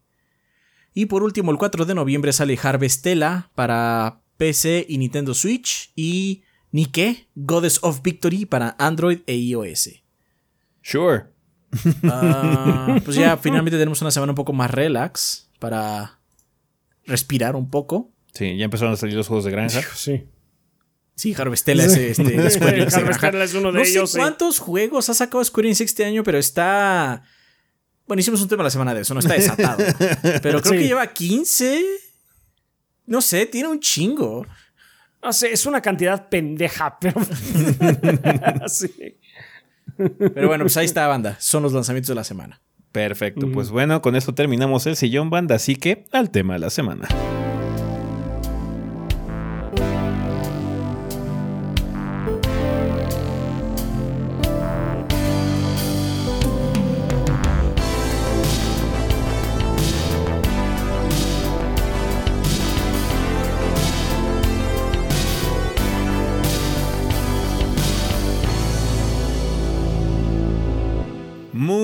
Pues ya estamos aquí en el tema de la semana. Vamos a empezarlo como ya es costumbre con la vida después del podcast. En este caso sería episodio 502, 25 años de Fallout. Cuéntanos, Rafa, qué nos mandó la banda. Muy bien, pues tenemos varios comentarios, eh, porque pues también igual les pegó este en su corazoncito, entonces pues Como supongo les va a pegar esta semana también. también. tres de tres. Muy bien. Eh, Scribe de Discord nos dice, ¿qué tal gorditos? Esta es, es mi primera vez que contribuyo al tema de la semana. Me animé a comentar mi experiencia con Fallout, ya que fue un juego del cual no sabía absolutamente nada. El primero que jugué fue el Fallout 3, por allá del 2016. La verdad es que el tutorial me desanimó bastante, ya que es largo y no veía el momento de acabar. Por suerte entendía inglés, pero algunas palabras no comprendía muy bien. Así que lo boté antes de acabar el tutorial. Después de un mes decidí darle el intentón otra vez y me volví a perder, ya que no comprendía muy bien cómo funcionaba el mapa o a dónde ir, así que tomé en línea eh, recta, saltándome la ciudad con una bomba y me topé con enemigos fuertes, sin balas, sin armas y sin medicamentos. Hasta que comprendí cómo se lee el mapa y los objetivos a los que debía ir. Eh, de ahí en adelante me envicié con el juego tanto que varias noches amanecí a las 4 de la mañana sin saber por qué se pasaba tan rápido el tiempo. Fue la primera vez que eh, en que me perdí en un juego tanto que no me daba cuenta de las horas que jugaba.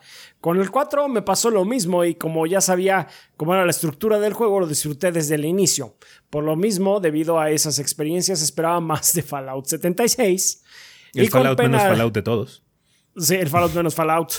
y con pena admito que lo compré después de un mes que salió y le dediqué casi 100 horas. Por lo mismo quedé con mal sabor de boca. Pues igual le dedicaste 100 horas. Wow. Wow. Qué aguante. más que nosotros, bro. Sí, sí, sí. y ahorita que comentan que el juego ya es bueno, no he tenido ganas de volver, y menos con las pendejadas que hizo Bethesda con el Fallout First. Así que decidí que era momento de iniciar el New Vegas y me volvió a atrapar de igual manera que lo hizo el 3 y el 4. Eh, y que el 4 no alcanzó. Eh, aún así no lo he podido terminar, ya que spoilers hay una parte eh, donde te sueltan como cuatro o cinco misiones eh, principales y me sentía abruma- medio abrumado y lo dejé por el momento. Luego regresaré. Al final de todo fue una franquicia que espero vuelva a resurgir con un, eh, es un, con un juego excelente y que más personas puedan perderse igual que yo me perdí con estos juegos. Sí, sí, sí. Tiene mucho Pues potencial la franquicia Fallout. Desafortunadamente, como que Bethesda ha desviado un poco el camino. Fallout 76 en el papel podría sonar como una buena idea, pero ese juego no es Fallout. No. Digan lo que quieran, pero no es Fallout, mijo. Ajá, entonces sí, es otra por, cosa. por lo que comentamos eh, en el tema de la. Bueno, en el tema de la, del podcast pasado, pues sí, no. Ya es su propia cosa, o sea, nos gustaría ver ya otro Fallout normal, vamos a decir. sí. Pero falta Sí. mucho para eso. Primero tiene que salir el siguiente Elder Scrolls. Ya. Así es. Pero, pero ahí está Obsidian e Inexile con muchos recursos y muy buenos Pero- escritores. Pero no, perdóname, pero Obsidian está haciendo el label with. para que enojen a Todd. Howard y ahora le pregunten por New Vegas 2 todo el tiempo. No sé, Oiga, Todd dígale Howard, ahí ¿Cómo a... se siente de que New Vegas sea el mejor juego de Fallout? O sea, un- o sea, el que usted no hizo. O sea, sí debe enchilar que te digan eso todo el tiempo. Ah, sé que lo Indudablemente. ent- sí. O sea, lo entiendo, entiendo perfectamente por qué no, no le encanta que le pregunten eso. Ay, sí, sí, Pero claro. bueno, pero- o sea, o sea, yo lo haría. Yo, le- yo, yo si fuera Microsoft diría, sí, este, In Exile, préstame a Brian Fargo, ¿no? Este, vamos a hacer New Vegas No, 2 o... Sí, New Vegas 2 horas. Eh, In Todd, Exile no colaborando con. Obsidian. Todd, no rezongues, Todd. Cállate, Todd. Pero bueno, este... Ya veremos. O sea, para Fallout, Fallout falta un rato.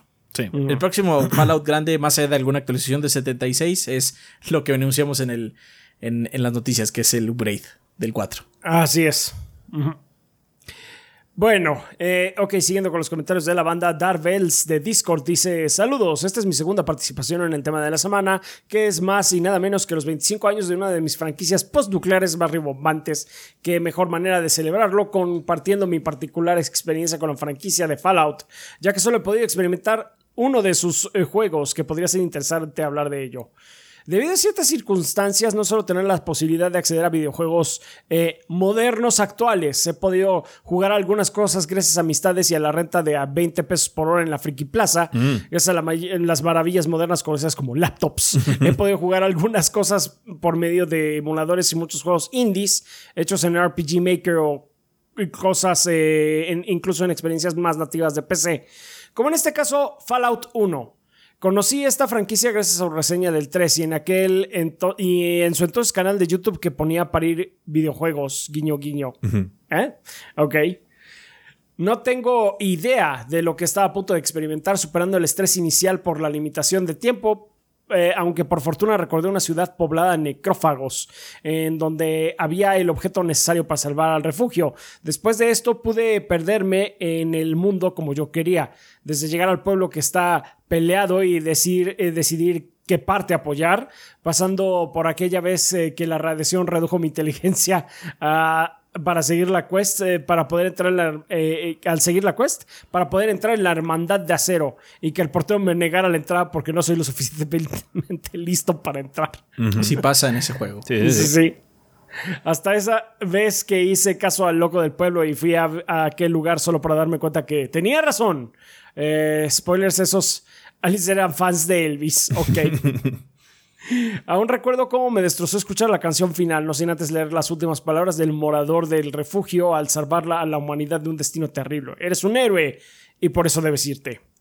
Espero no haberme excedido mucho. Saludos a la banda y larga vida del gordeo. Spoilers, pero, o sea, ¿cuánta gente va a jugar Fallout 1? Eh, Muy poca. sí. Ezequiel, ¿tú matas al, al Overseer? Yo lo mato siempre que me dices esa mamada. Pues, o sea, al final eh, lo he matado y no lo he matado. Lo he, acaba- he acabado el juego como unas 4 o 5 veces y a veces lo mato y a veces no. O sea, Eh, Siempre que me dices esa mamada, y siempre, siempre que empieza el juego, digo, "Ah, nos vemos al final. You're gonna die. Chale. Está bien. Ok, pues sí. eh, Aldo Díaz González de YouTube nos dice, buenas gorditos. Es el primer tema de la semana que participo y es eh, porque es uno que me llegó. Verán, yo conocí la franquicia con Fallout New Vegas porque un amigo de la secundaria me lo cambió porque no lo entendía. A mí solo me llamó la atención la portada y vaya mi sorpresa, me terminó encantando como no tienen ni idea. La primera vez reinicié el juego tres veces para poder entenderlo y aún más porque no comprendía bien el inglés, pero gracias a que persistí pude terminarlo. Y es de los juegos que más he terminado, unas 11 veces. verga. También por lo mismo jugué la franquicia, pero aún más importante, indagué sus orígenes y gracias a ello seguí los pasos a Brian Fargo y Obsidian, así como varias de sus reseñas jugué otros grandes juegos como los Wasteland 2 y 3, así como los Pillars of Eternity. Espero lean mi comentario, muchas gracias por su contenido y sigan con este gran proyecto. Gracias, Aldo. Wasteland es, un muy buen, es una muy buena continuación de la vibra de los Fallouts originales, porque el juego es muy diferente, pero Sí. la vibra Tiene es como muy particular también. El 3, sí, no, ah, por cierto, creo que alguien preguntó este, eh, si era necesario jugar el 1 o el 2 para jugar el 3, Wasteland particularmente. No, no es necesario. O sea, ¿pueden jugar el Ayuda. 1 con el remake que hicieron? Ajá, Es sí. a really tough game, o sea, ni Sí, siquiera es yo lo juego- aguanto ya. No, no, yo no, yo tampoco, la verdad no lo aguanto. El 2 está padre, pero el 2 lo que tiene, y eso no se ha arreglado, es que tiene muchos errores. Es un juego con muchos bugs. Muchos, Sí. muchos, muchos bugs. Y sí, se han ido arreglando con el tiempo, pero ya no va a quedar vergas. O sea, No, hasta tiene- la interfaz tiene está problemas. un poquito mm, del 2, pero... Ajá. Entonces yo digo que se pueden saltar directamente al 3. Hay referencias que no van a entender, hay cosas que simplemente van a decir, ¿y esto qué chingas? ¿Por qué, por qué, por qué me tengo que reír de esto? Pero en general la experiencia la puedes abordar sin ningún tipo, bueno, con problemas menores. Sí. El 3 es un producto más pulido. Es que el 2 sí tiene, o sea, está padre, pero sí tienes que tolerarle luego unas cosas de bugs, así como es que esta misión se rompió, ya no puedo hacer nada con ella. De ese nivel de, bugs estamos hablando. Sí. Ujú. Pues sí. Muy bien. Eh, continuando con el último comentario de Agustín Andrade Hip de YouTube. Dice: mi, mi primera experiencia con esta franquicia fue con Fallout 4. Quizás uno de los más odiados por los fans, pero yo no negaré que me encantó y se convirtió en uno de mis juegos favoritos en la vida. Después de eso comencé a investigar sobre el lore, personajes, etc. y tuve la intención de jugar Fallout 3, pero al comprarlo por Steam nunca me abrió, por lo que no lo pude jugar. Been there, bro. Been there. He estado ahí, hombre. Sí, Sí. yo también he estado ahí. New Vegas lo compré por Steam hace, hace tiempo, pero lo tengo pendiente por temas de estudios. Finalmente jugué Shelter hasta que me aburrió. Sí, sí, sí, sí. Fallout 76 nunca lo probé, principalmente por su recién del 2018. Ah, bueno. Y más, y por más que haya mejorado, no le quiero dar una oportunidad porque no lo veo como un Fallout. No lo es. por mi comentario gorditos, lo sigo desde el 2018 y se convirtieron en mi referente a la hora de las reseñas de videojuegos. Muchas gracias, Agustín. Muchas gracias. Ujú. Pues sí, pues sí, muchos han empezado, o sea, con, con, o sea, es padre que muchos de ustedes hayan dado el paso y tratar de jugar los juegos más viejitos. Son muy pesados, pero son muy divertidos en su propio, en su propio estilo. Ajá, entonces, vale la pena darle una checada, por lo menos así como de curiosidad histórica. Y aparte son accesibles muy fácilmente de ya actualmente también. Sí, están en el Game Pass. Si no están en GOG y cuestan como tres Centavos. centavos, cuestan literal centavos. Entonces, este, son fáciles de, de- de probar. Sí. Vale, pues bueno, vamos a empezar el tema de la semana que seguimos con los aniversarios porque otra franquicia cumple años y es la de Age of Empires. Que pues está cabrón. Eh, más que nada O sea, también viene no ¿Tú crees que no iba a haber tema la semana de Age of Empires? Además de que hubo noticia, porque es- desde hace tiempo se ha rumoreado que va a llegar. bueno, el que estaba rumoreado que iba a llegar a consolas era Age of Empires 4. Ajá. Y pues bueno, eh, ya confirmaron que sí, en efecto, Age of Empires 4 va a llegar a consolas, va a llegar a los Xboxes, pero también va a llegar el 2. El mejor, el mejor. hay, hay versión de PlayStation 2, ¿no? De Age of Empires 2. Sí. Sí, sí hay. o sea, no sé si salió Sí. aquí, pero Sí, sí, sé que hay- salió en Europa por lo menos. Hay una versión de hay. PlayStation 2 de Age of Empires 2.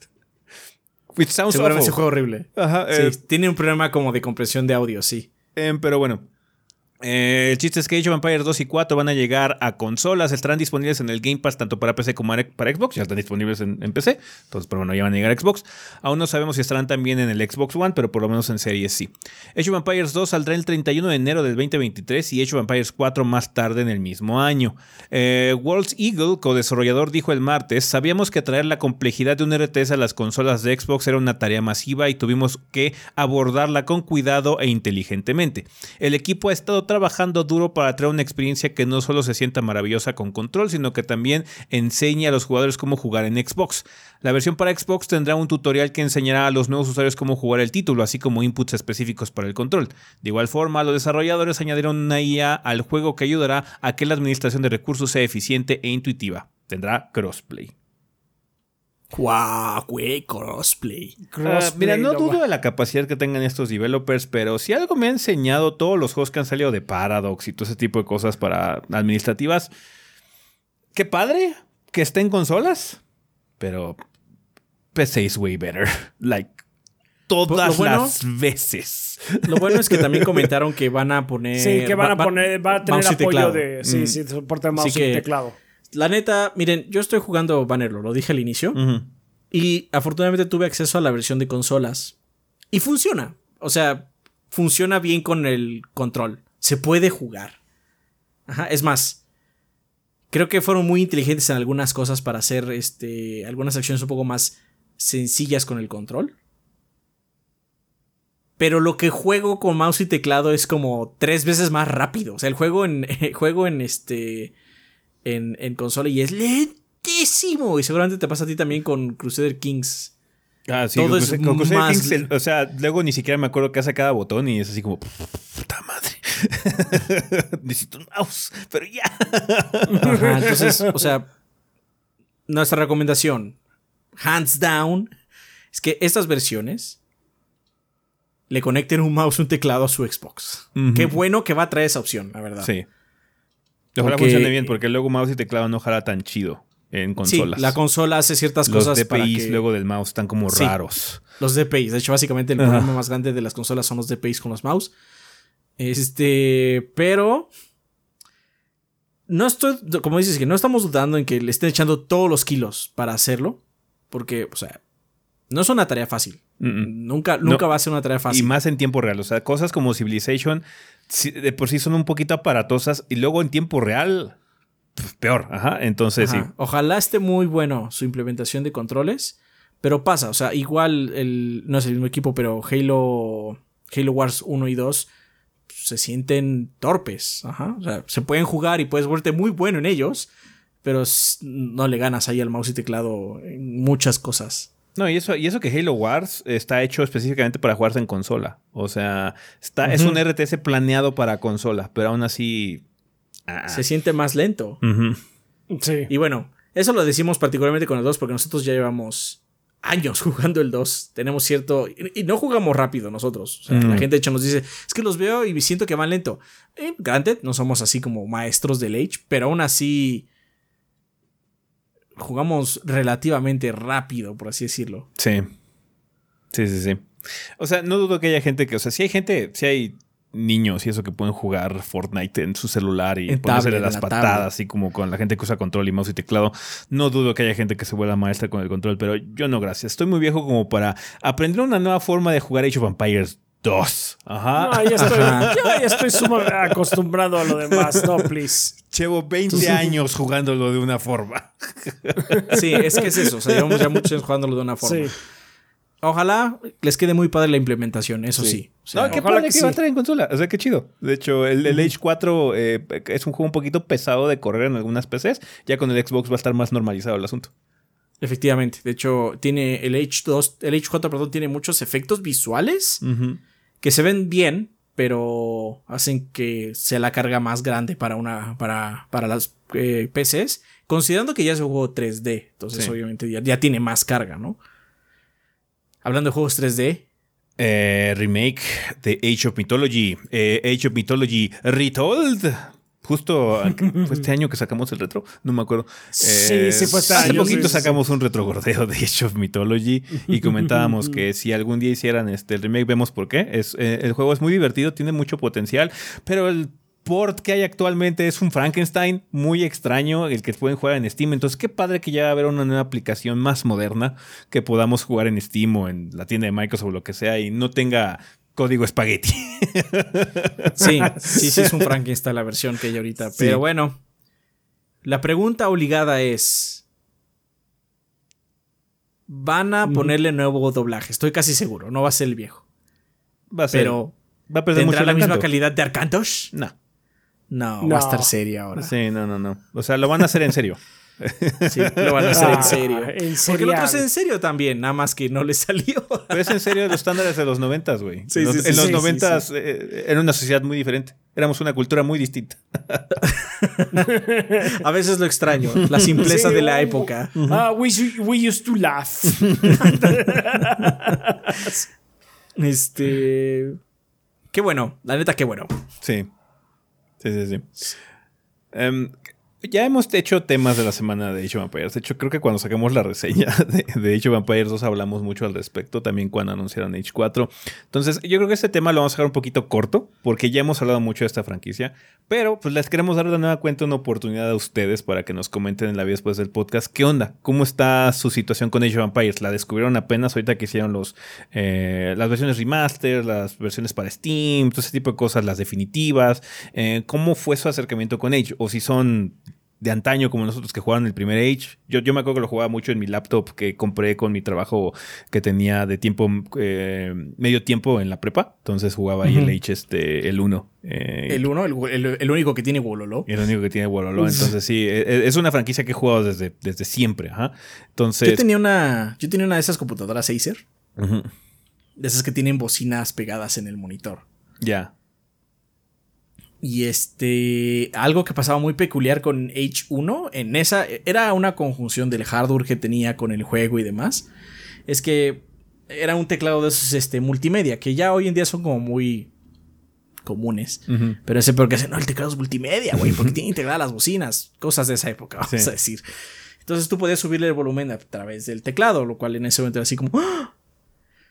Y salió una barra de volumen literalmente en, en la pantalla. Una de esas barras de volumen como de tele vieja aparte. Sí. De rayitas y ah, todo. verde con rayitas. sí.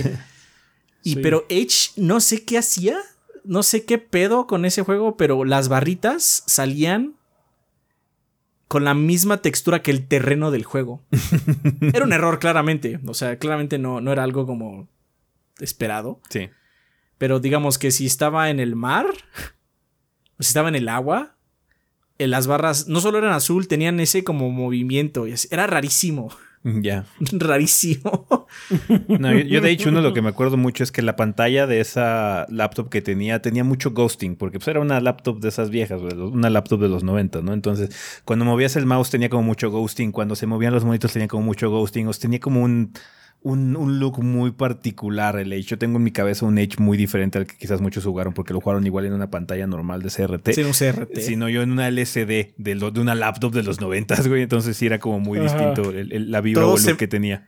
Para la gente que no entienda con el, término de ghosting, es generalmente como veías el mouse y había un rastro que se quedaba de tu imagen, pero se iba difuminando.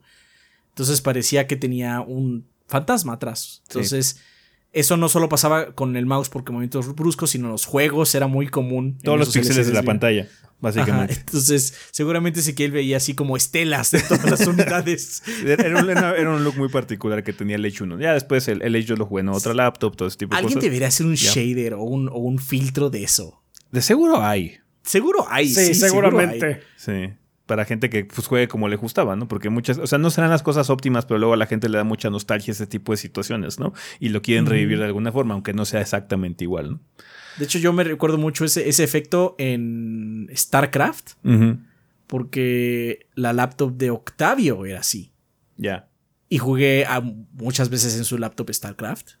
Entonces, era yo también jugaba obviamente en mi casa, en esta misma compu que les digo, ¿no? Acer, pero a veces jugaba en su laptop cuando iba a su casa o en la escuela o lo que sea. Y, era así como, es que se ve rarísimo el juego en tu laptop. Pero sí, sí, sí. O sea, me gustaría volver a verlo, la verdad. Era un efecto peculiar, vamos a decir. Sí, sí, sí.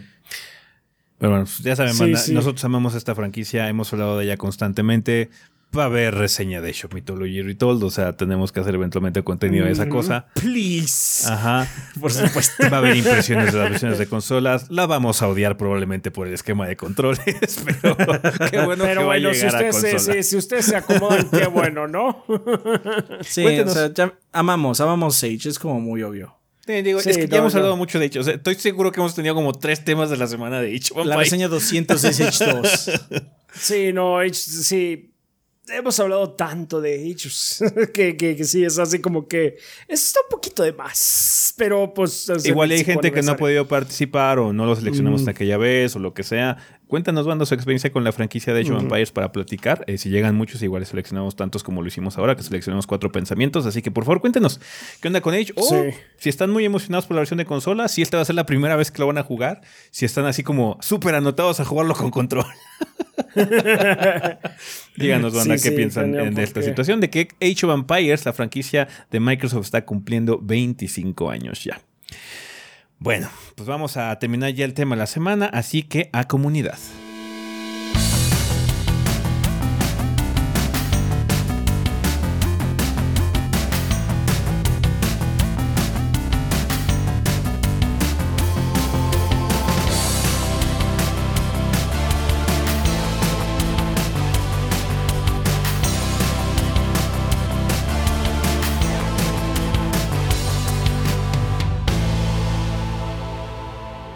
Bueno, banda, pues ya estamos aquí en la sección de comunidad, que siempre es un excelente momento para agradecerle a los patrocinadores oficiales del podcast, que son todos nuestros Patreons que donen 20 dólares o más durante el mes correspondiente, banda. Eh, si ustedes no lo sabían, ustedes pueden apoyar este proyecto a través de plataformas como Patreon con eh, una cantidad tan manejable como un dólar al mes o 30 pesos, que es la traducción que hace Patreon, no, no lo hacemos nosotros, lo hace automáticamente Patreon, eh, pueden ustedes ayudarnos a continuar haciendo contenido. Si lo piensan, eh, con 30 pesitos al mes, que es un pesito al día, básicamente, por mes. Eh, nos pueden ayudar a que sigamos haciendo reseñas, impresiones, le traigamos todo este contenido de podcast y demás. Entonces, muchas gracias a toda la gente que se ha animado a entrar a patreon.com diagonal 3 gordos ve a apoyarnos. Eh, también a toda la gente que nos apoya en Twitch, también a toda la gente que nos apoya aquí en YouTube. Saludos a la gente del chat aquí en el estreno de YouTube. Recuerden, banda, pregrabado pregrabado.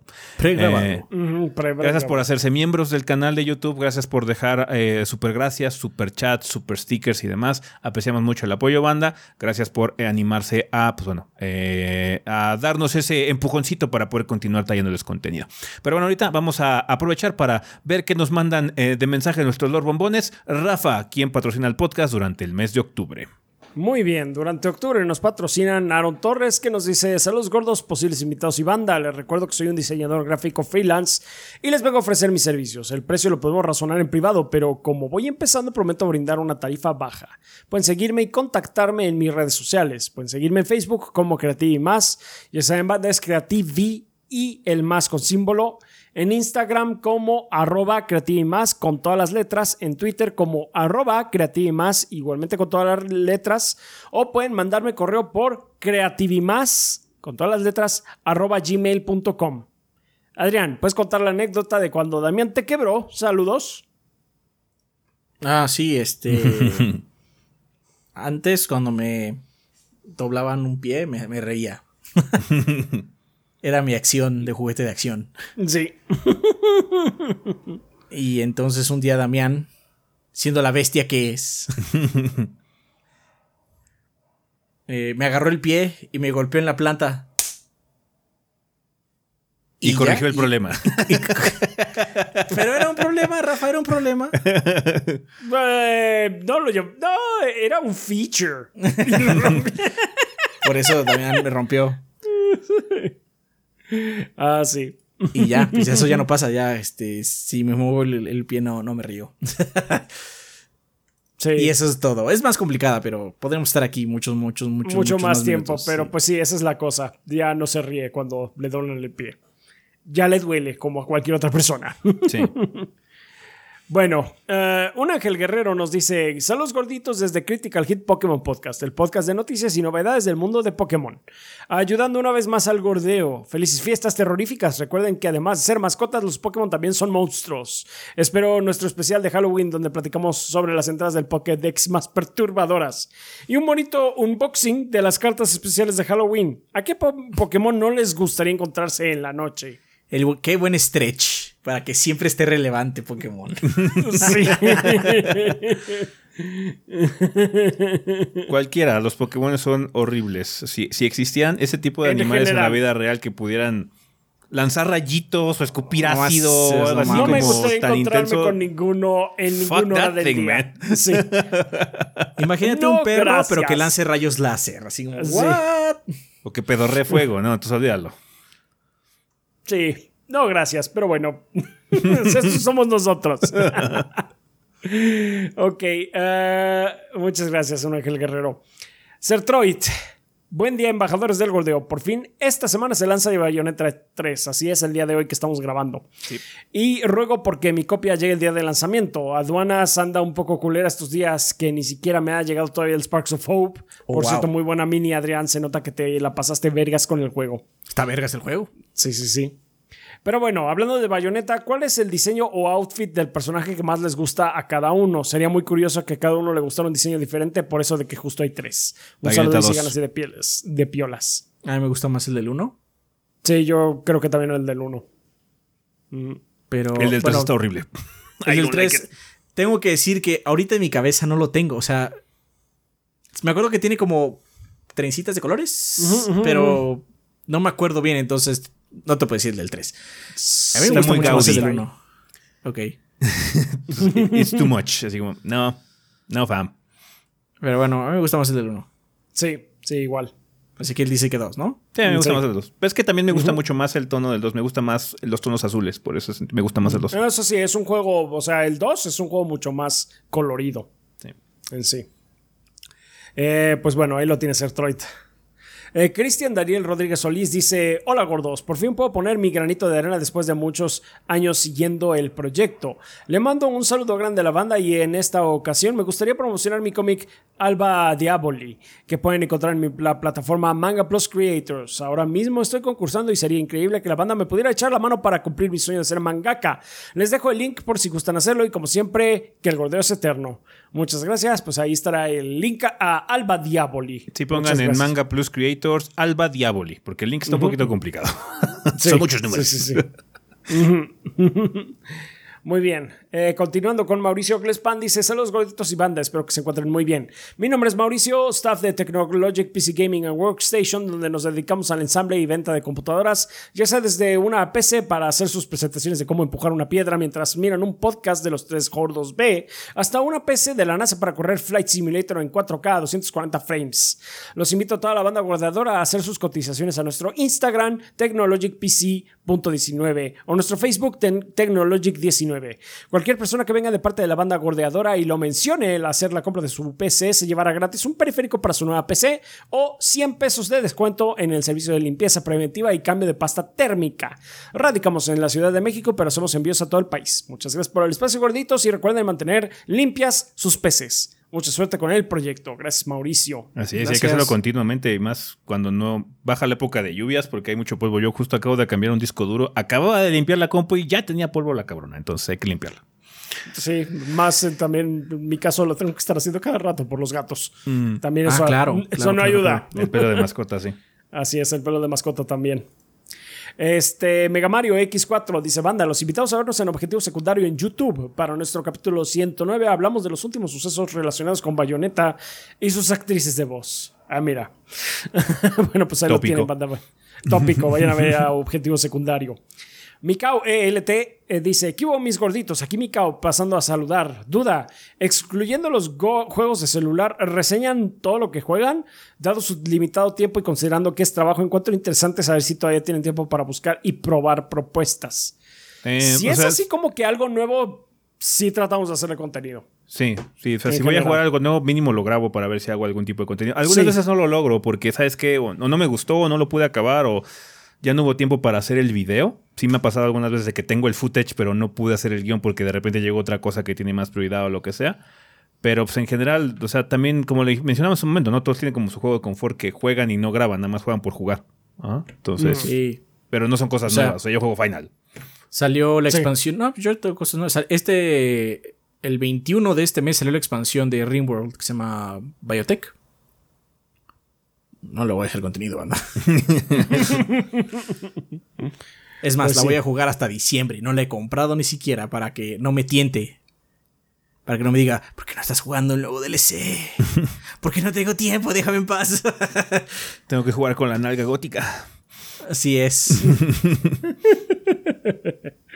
Ah, pues sí. Bueno, este, pues continuando con el comentario, sin más, les deseo muchos podcasts más y dado que nunca lo dicen porque son decentes, yo lo diré por ustedes. Banda, si les gusta el contenido, dejen un comentario, ya sea una pregunta o una opinión sobre el tema de la semana, denle like o un gracias al video, suscríbanse y compartan con todos sus, des- sus conocidos, sus desconocidos también el contenido para que ni la abuelita se pierda de los comentarios sarcásticos de ese, las frases creativas y un tanto groseras del gracioso Rafa y las opiniones acertadas del bibliófilo Adrián. Postdata, el comercial de NordVPN solo se puede describir con una palabra, arte. cinema es cinema. Está bien, muchas gracias, Mikao. Rolon Kowalski dice, y desde el episodio 500 ya solo están a 1959 episodios más para alcanzar a Chabelo. Ánimo gorditos, yo aquí los guacho. No, no, impro- no, no. improbable. Sí, improbable, eso sí es improbable que improbable. lo para que alcancemos. veas. Sí. Del episodio 1 al 500 hay un total de 505 episodios contados los puntos 5. Estos son un total de 1018 horas, 23 minutos, 20 segundos. Margen de error del 1%. Toma eso, One Piece. Toma eso, guapis.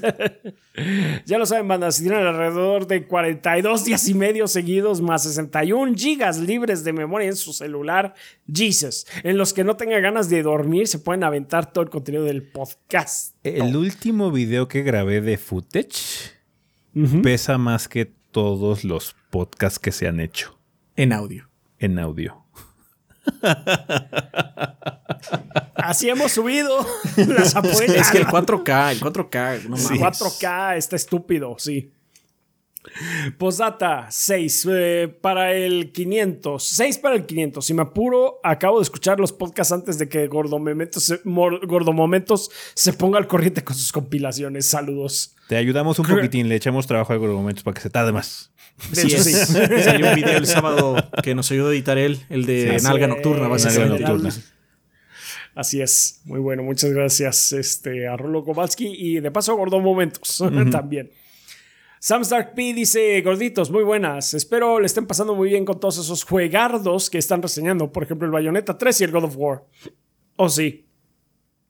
Juegos que no veo la hora de jugar. En fin, lamento tener que dejar de apoyar al gordeo por un pequeño periodo porque he tenido que elegir entre trabajo y estudio y he elegido el estudio, lo que significa volver a las andanzas de estudiante pobre.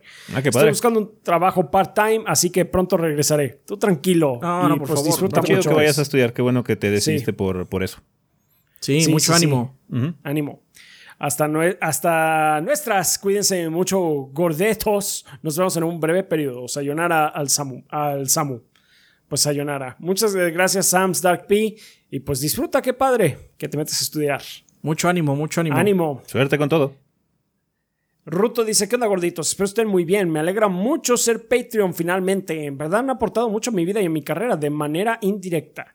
Quiero mandar un saludo a mi novio Darko, que los escucha contra su voluntad cuando me toca lavar los platos o colgar la ropa, y a mi hijo Joseph, que está pasando por un momento delicado con su dermatitis, pero siempre con una sonrisa en su carita. Ah, la dermatitis es un asco. Mucho ánimo. Este- Saludos a Darko. y saludos, a, Joseph. Darko también, Darko y a Joseph. Eh, Puedo promocionar mi canal de Twitch, es twitch.tv eh, diagonal sin mana, es S-I-N-M-A-N-A guion bajo CL, donde juego cositas y comento sobre algunas noticias interesantes de la industria. Muy bien, pues ahí está. Eh, saludos gorditos, que el gordeo es eterno. Por cierto, una pregunta, ¿a qué país de Latinoamérica les gustaría viajar? Argentina, Chile. Yo nunca he ido a Perú. De hecho, a mí me gustaría ir a Brasil también.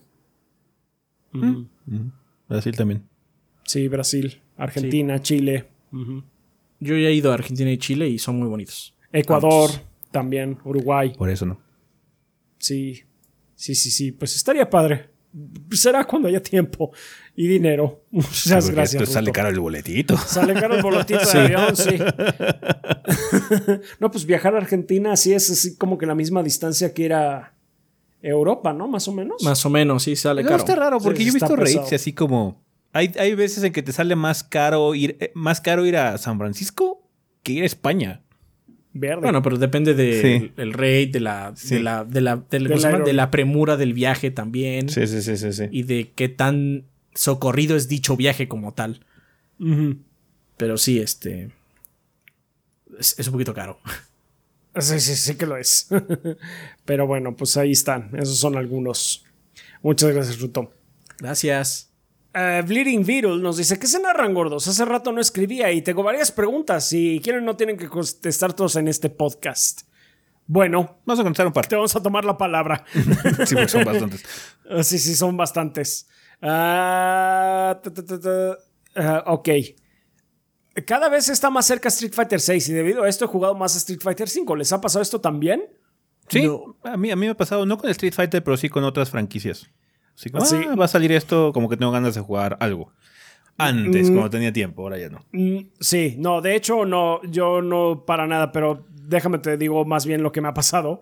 Es que antes pues buscaba mucho video de, eh, de Street Fighter 5, así, eh, yo suelo ver así como que videos de juegos de peleas esto para relajarme y para dormirme incluso, a veces me sirve.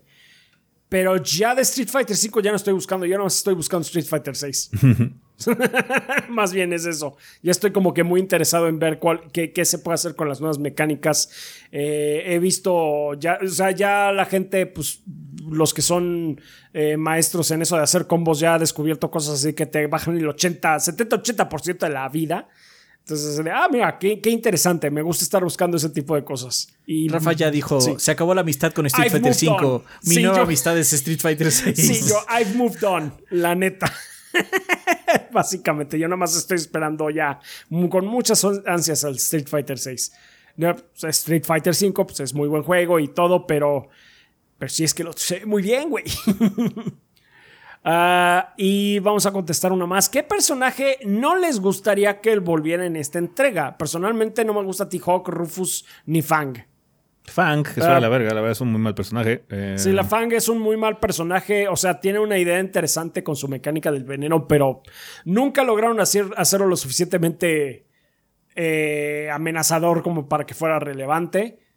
Eh, y es un personaje así como que bastante. Des- Nekali era interesante de, de- de- en teoría. Y resultó ser una mierda también. Entonces, Nekali también se puede ir a la chingada. Este, Oh, wow. Sí, es que sí, Nekali como que Está tenía bien, el está bien, potencial de ser algo interesante. I'm angry porque me gustaba el personaje. este. Yo la verdad es que no, no. No juego tampoco tan intenso, entonces. Mi, mi opinión no es como muy importante, pero mi, Sí. mi personaje favorito siempre ha sido un personaje B. Así como en medio de todo mundo, que siempre está en esa situación donde quizás sea DLC, quizás llegue como en la quinta temporada. Ahorita va a estar al inicio, pero. Eh, y pues te puedo decir que pues mejor no quiten, o sea, no me gusta decir, no, que si jodan los de T-Hawk porque ble, no, pues ojalá les toque su personaje que les gusta. No te preocupes, de los Sí, que hablamos no, casi no hay nadie. sí, de los que hablamos casi no, no hay gente. Este, No es creo más, que haya fan siento- hay más mains allá fans que, que- estén sufriendo. Ajá. Encontrarán a alguien todo, nuevo, supongo. Con todo y todo, hay más fan mains que Nekali. Porque los pocos que había de Nekali se fueron lejos. No, supongo que los de Fang lo que tienen es, es el factor sorpresa porque nadie juega con él, ¿no? Sí, o sea, Fang lo que tiene es que puede ser muy molesto porque sí tienen como que mucho mix-up después. Eh, y con eso de que el veneno constantemente te está bajando vida, pues es algo, pero como fuera de eso no hace mucho daño el cabrón. Entonces sí. Pero bueno, pues esas son las que vamos a contestar en esta ocasión, Bleeding Beetle. Muchas gra- gracias. Así Eh, sí, seguimos con el comentario. Y una última, hace poco no, es esa es otra pregunta. Ah, esa es otra pregunta. Esta es otra pregunta. Oh, shit. Todas son preguntas. Todas Todas son preguntas. a preguntas. Son Entonces ya preguntas, acabamos güey. con Bleeding Beetle. Muchas gracias, Bleeding Beetle. Ok, bueno, entonces gracias, Bleeding Beetle. Wow, no sabía que ese era comentario, perdón. Está bien, pues este, luego leemos las demás. Gracias. Ok, ok. También nos patrocinan este mes Tigre Negro, Jojo Manito, Shadow Ryujin, Mauro X, 147, Verde Vete, Andrés el Peludo Gamer, Miguel Ángel de Riquer, Raúl Fuentes, Miguel Mario, Mr. Fly 21, Guillermo Contreras, Blue Nacy, Kionashi, Mapachito Sarnoso, Benjamín Vázquez López, Diego Monroy Fraustro, Mario Montenegro, Sargent Mi, Obed Ventusini, Eric Centeno, Bob Gomers, Pedro Alberto Ramírez Arciniega, Eric Heredia Olea, Huevito con Papas, Gasde, Mugi Guarano Hideiki, Luis Ramírez, Armando Sanser, Denis Flores, Nefog, Esvin Zamora, Carótido y Esteban Meneses. Muchas gracias a todos nuestros Lord Bombones que eh, mes con mes eh, eh, aseguran que Adrián y yo podamos seguir subsistiendo de esto con nuestro salario. Les agradecemos muchísimo. También, en general, los agradecemos a nuestros Patreons que con cantidades tan manejables como es un dólar al mes o pues la traducción tonta de Patreon que pueden ser 30 pesos, pero bueno, eh, con eso se aseguran también de que Adrián tenga unos chocorreles al mes y yo un café. Eh, es muchísimo, muchis- eh, muchas gracias banda. Eh, también les mandamos nuevamente un saludo a toda la banda que nos está viendo en el estreno de, de YouTube. Acuérdense que está pregrabado, no estamos en vivo banda, muchas gracias. Eh, pero pues un saludo, muchas gracias si, si nos dan super gracias o eh, se suscriben o un super sticker, demás. Les agradecemos también infinitamente eh, su contribución. Y pues también a los suscriptores de Twitch, les damos ahí las gracias por estar ahí viéndonos también. Que esta semana un, un ratito estuvo buena la plática con Moonscars del juego, creo que nadie se acuerda, pero estuvo buena la plática. De estuvo chingona. Sí, sí, sí. Y también, este, pues vieron ahora sí cómo es que en realidad se juega, um, ¿cómo se llama? Mountain Blade. Dos Bannerlord. eh, dos Bannerlord. Ahora, no, ahora no fue el vagomante, ahora fue Damián, De hecho, sí, somos personas que se parece a Damián. Le pusimos, le pusimos la bestia arcana. la bestia arcana. Yo me llamo la bestia arcana. You kill my father, prepare to die. Entonces, sí, pues muchas gracias por estar por ahí, banda. Este, y el miércoles, eh, sí, ¿no? El miércoles usted- estuvieron en, en Spider-Man. Entonces, pues muchas gracias, banda, en general, pues a todos ustedes, a todos que, los que nos ven, difunden la palabra del gordeo, ya saben que son la sangre del proyecto. Y pues sin ustedes no estaríamos aquí. Así es, banda. Muchísimas gracias por todo el apoyo. Eh, vamos a pasar ya a la sección de preguntas. Recuerden que tienen varios caminos que pueden seguir para participar en esta parte del programa. Eh, una de ellas es dejar su pregunta en forma de comentario aquí abajito en la sección de comentarios de YouTube. Nada más, por favor, eh, coloquen la palabra pregunta al inicio del comentario para que sepamos que viene dirigida a esta sección. Si no, pueden hacer lo mismo en la página o en nuestro servidor de Discord, que es discord.gg diagonal 3 gordos B. Hay una sala específica para preguntas para el podcast. Cualquier persona la puede usar. No está restringida en absoluto. Solamente tienen que entrar al servidor, que repito es discord.gg diagonal 3 gordos B. Vale, preguntas como cuáles, como la de Fremen X de Discord que dice, hola goritos, pregunta curiosa. Si ya hay códigos para la prensa del dios de la guerra, destino de los dioses, desde hace una semana, ¿por qué los mortales debemos esperar hasta el 9 de noviembre? No tengo nada en contra de que haya códigos para reviews, sino mi comentario va a que creo que es mucho tiempo de espera para el público normal cuando por lo visto el juego ya está completado. Eso es todo goritos, saludos y disfruten de esta temporada de juegos. Porque la fecha de estreno se establece mucho antes de que el equipo eh, mande el Master Gold. De hecho, hace poquito se confirmó que God of War Ragnarok llegó a Gold, hace como tres semanas. Entonces, a partir de ahí empieza la cuenta regresiva, por lo menos particularmente con Sony, de cuándo van a empezar a mandar los códigos. Tampoco lo pueden mandar mucho tiempo antes, porque aumentas el riesgo de que haya filtraciones, que de por sí ya ha habido algunas. eh, Sí. des- eh, cosas desafortunadas por descuidos. Em, entonces, eh, más que nada por programación. Yo tengo el podcast grabado, a veces ya lo tengo editado el viernes en la noche. ¿Por qué no lo saco el viernes en la noche? Porque hay un itinerario que hay que seguir. Hay que sacarlo el domingo porque ya está establecido que sale los domingos. Desde hace tiempo se- y- se, estableció que God of War va a salir el 9 de noviembre. Salga antes o salga después o se termine un día antes de que vaya a salir o va a salir el 9 de noviembre. No, eso y el juego que estamos jugando es una versión completa. Y también. O sea, yo cuando jugué Sparks of Hope, que me lo, eh, lo conseguí el viernes, me parece. Una semana Creo antes del desarrollo, del, del lanzamiento, ¿no? Una cosa así. El viernes, o sea, la reseña salió el jueves que sigue, básicamente, ¿no?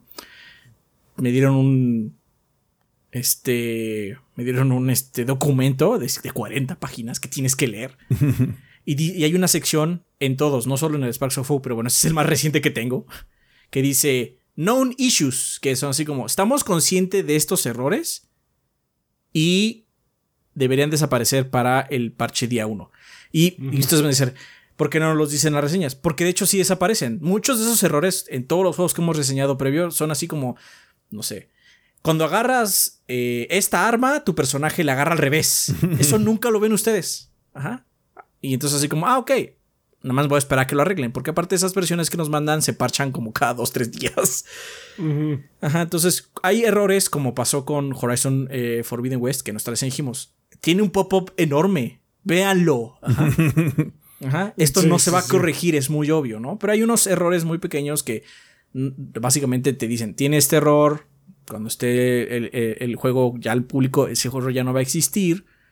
Es más, es posible que ya no exista cuando estés grabando tú, ajá, porque también luego estos documentos, no a todo el mundo le llegan las cosas al mismo tiempo. Generalmente los códigos primero se reparten en Europa y Estados Unidos. Ajá. Hay algunos que son más eh, homogéneos, hay unos que son más heterogéneos dependiendo del juego, la región y muchos otros factores.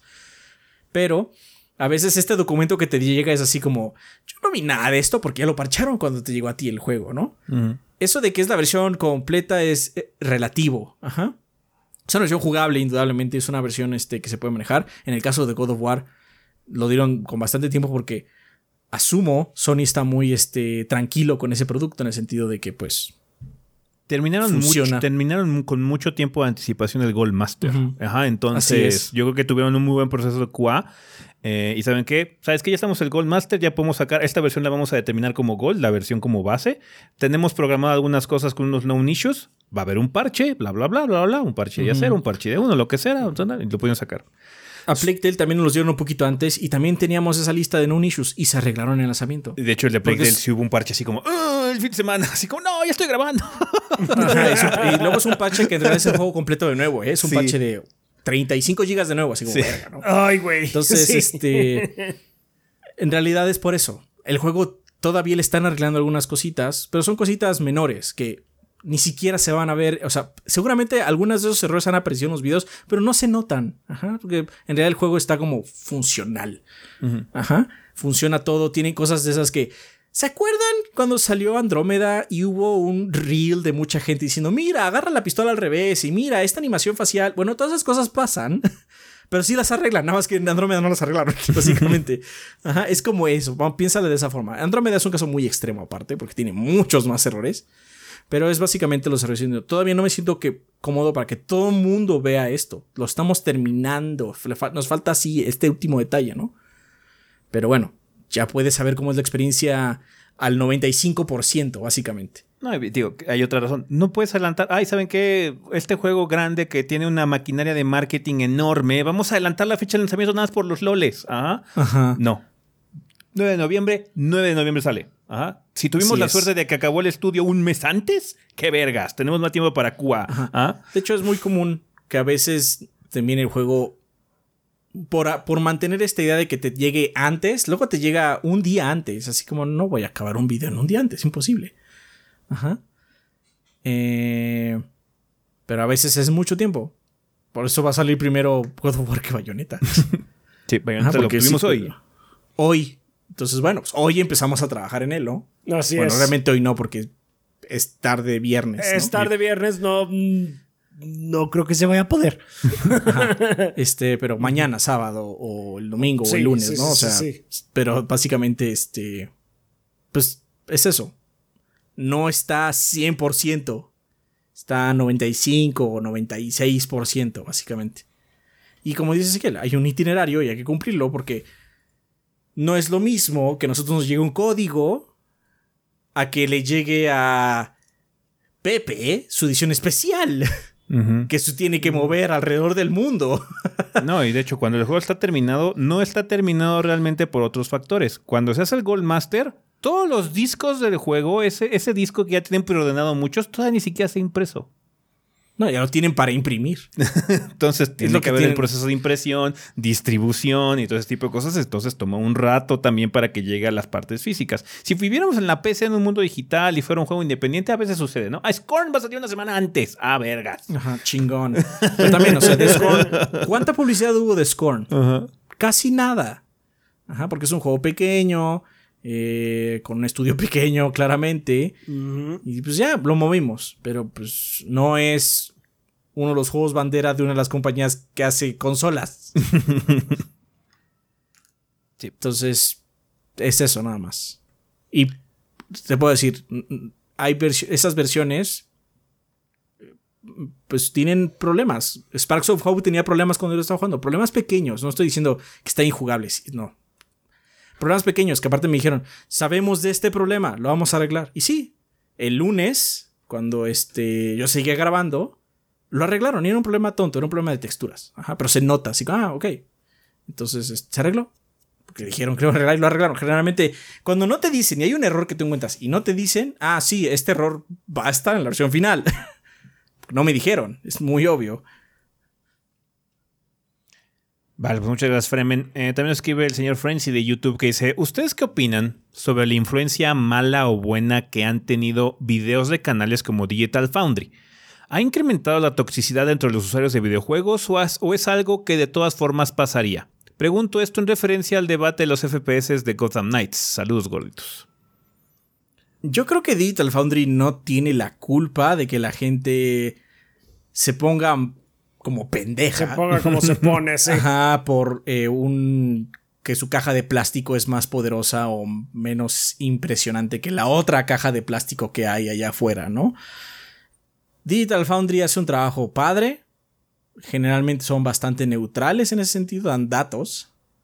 A veces ya le están, ya están dando como más opiniones. De hecho, Sí. acabo de ver también videos así como de A Plague Tale y todo eso. Ah, dice, ah, el Plague Tale está muy padre mecánicamente, pero es como el 5% del video. O sea, el 95% es, miren, y este problema de texturas, y esta tecnología, y estos Ajá. frames, y todo ese tipo de cosas. Entonces, personalmente, y eso es, es una percepción mía, igual estoy equivocado, pero creo que más bien es culpa de esos canales que se dedican a fomentar este tipo de guerras y que se agarran de esta información y la pues la vuelven parcial para decir, claro, es que yo tengo tres frames más que tú, que son estupidez.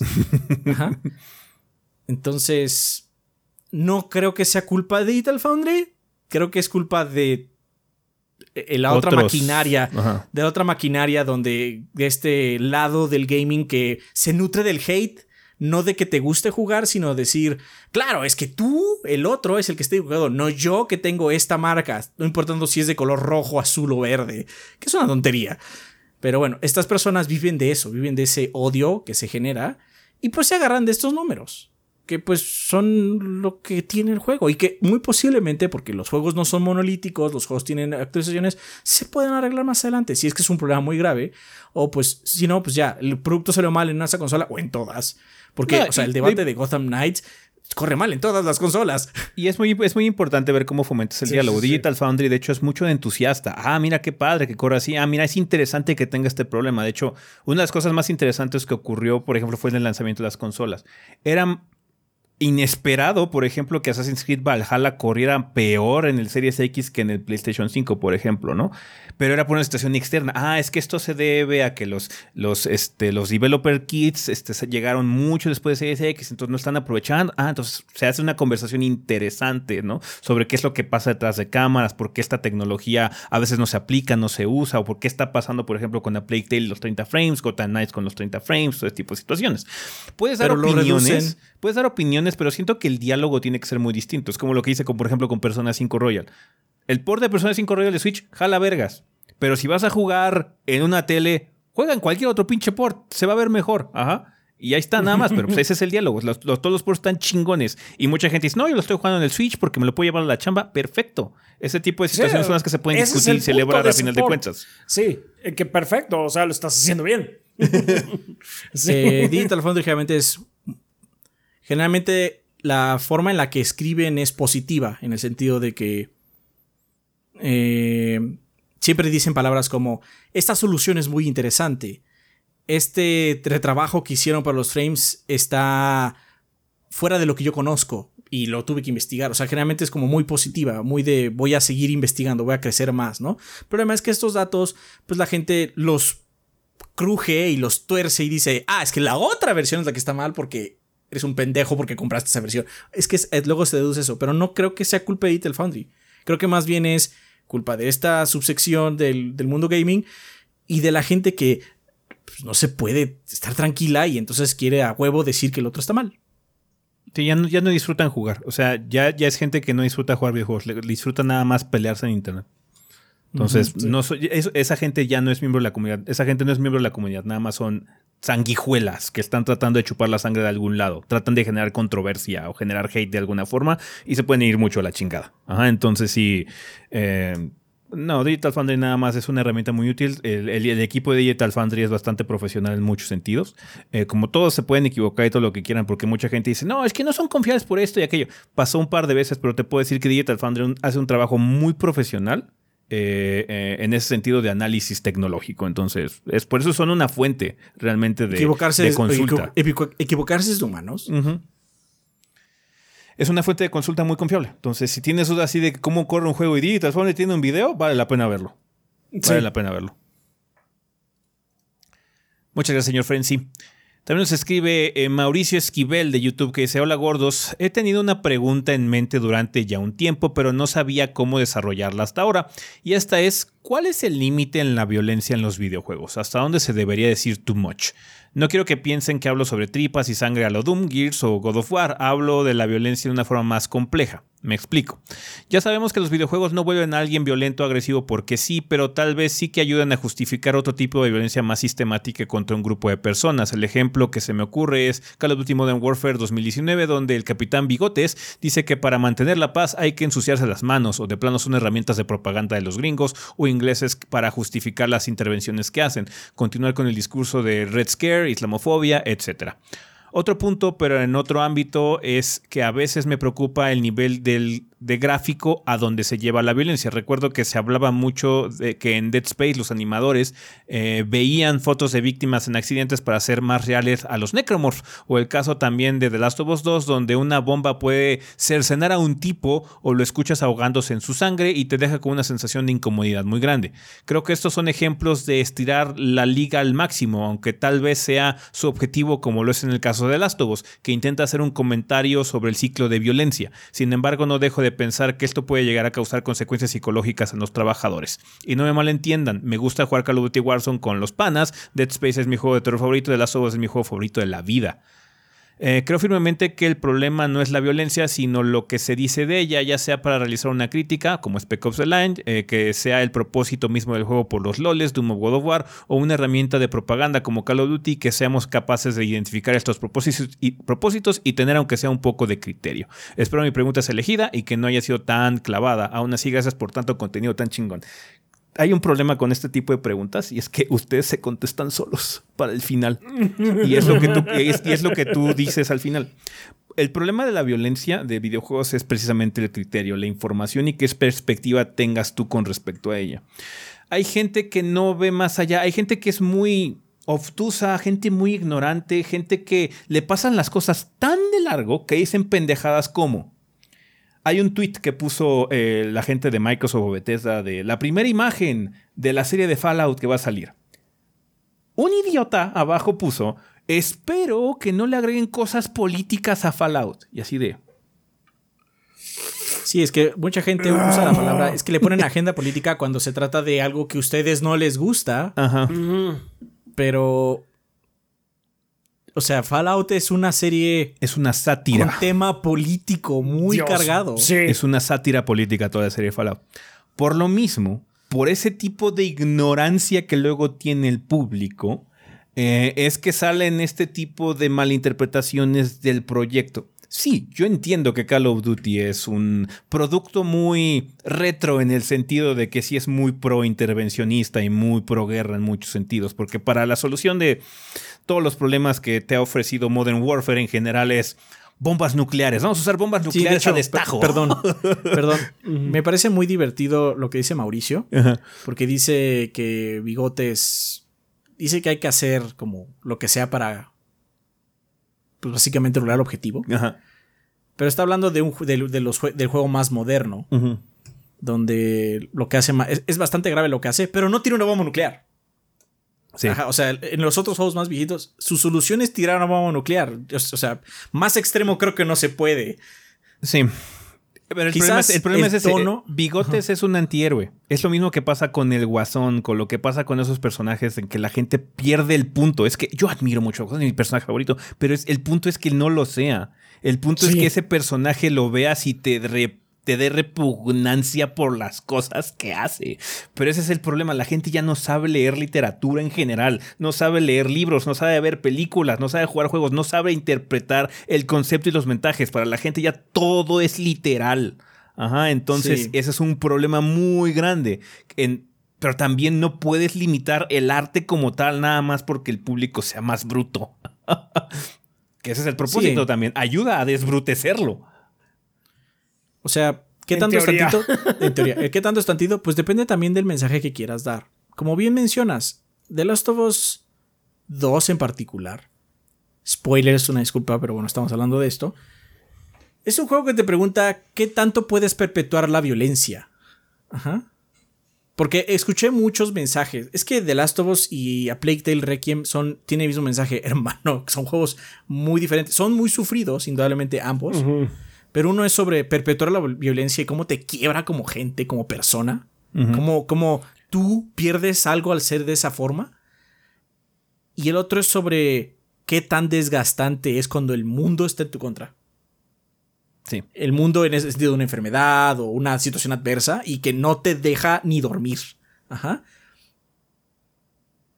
Entonces, eh,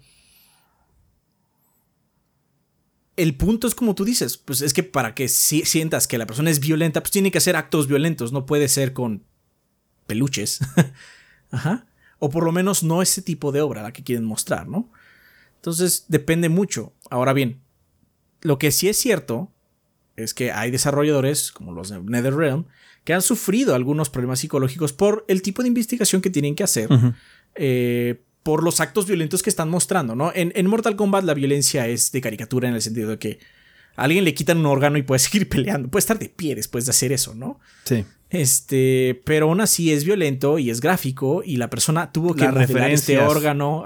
Son, digamos que nosotros ya nos toca la versión sanitizada, la versión cómica, en ese sentido, pero, la gente que trabaja tiene que ver la cosa real, sí. sí. Entonces, ahí, ahí entra un balance muy peculiar, porque por un lado puedes decir, bueno, pero están o sea, la persona que está trabajando en esto claramente sabe qué chingados porque está trabajando en un Mortal Kombat, ¿no? Pero el otro lado es, bueno, sí, pero a lo mejor es el trabajo que consiguió y no tiene otro. O ya se mudó de, de, ciudad porque pues fue a este estudio, porque es el que lo contrató. No es porque fuera su estudio soñado, simplemente porque es el que lo contrató. Y creo que el mejor balance ahí es darles más descansos, darles tiempos libres, porque sí, todos tenemos trabajos que de alguna u otra forma nos pegan psicológicamente, pero si puedes lidiarlo con otras actividades, tiempo libre, acceso a ayuda y todo eso, puedes sopesarlo más a, pues, como sabemos que es la industria hoy en día, que es mucho más crunch que otra cosa. Sí. O sea, siento que de ese lado, del lado de desarrolladores que sí tienen que lidiar con estos problemas mucho más intensamente, se puede solucionar de otra forma, ¿no?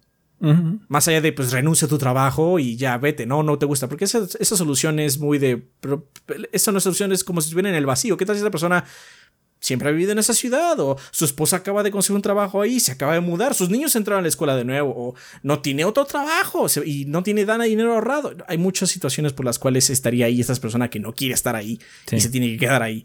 Entonces por ese lado, pues simplemente darle condiciones más tranquilas y decir, bueno, pues que se tarden cuatro años, no tres años en hacer el juego, ¿qué importa?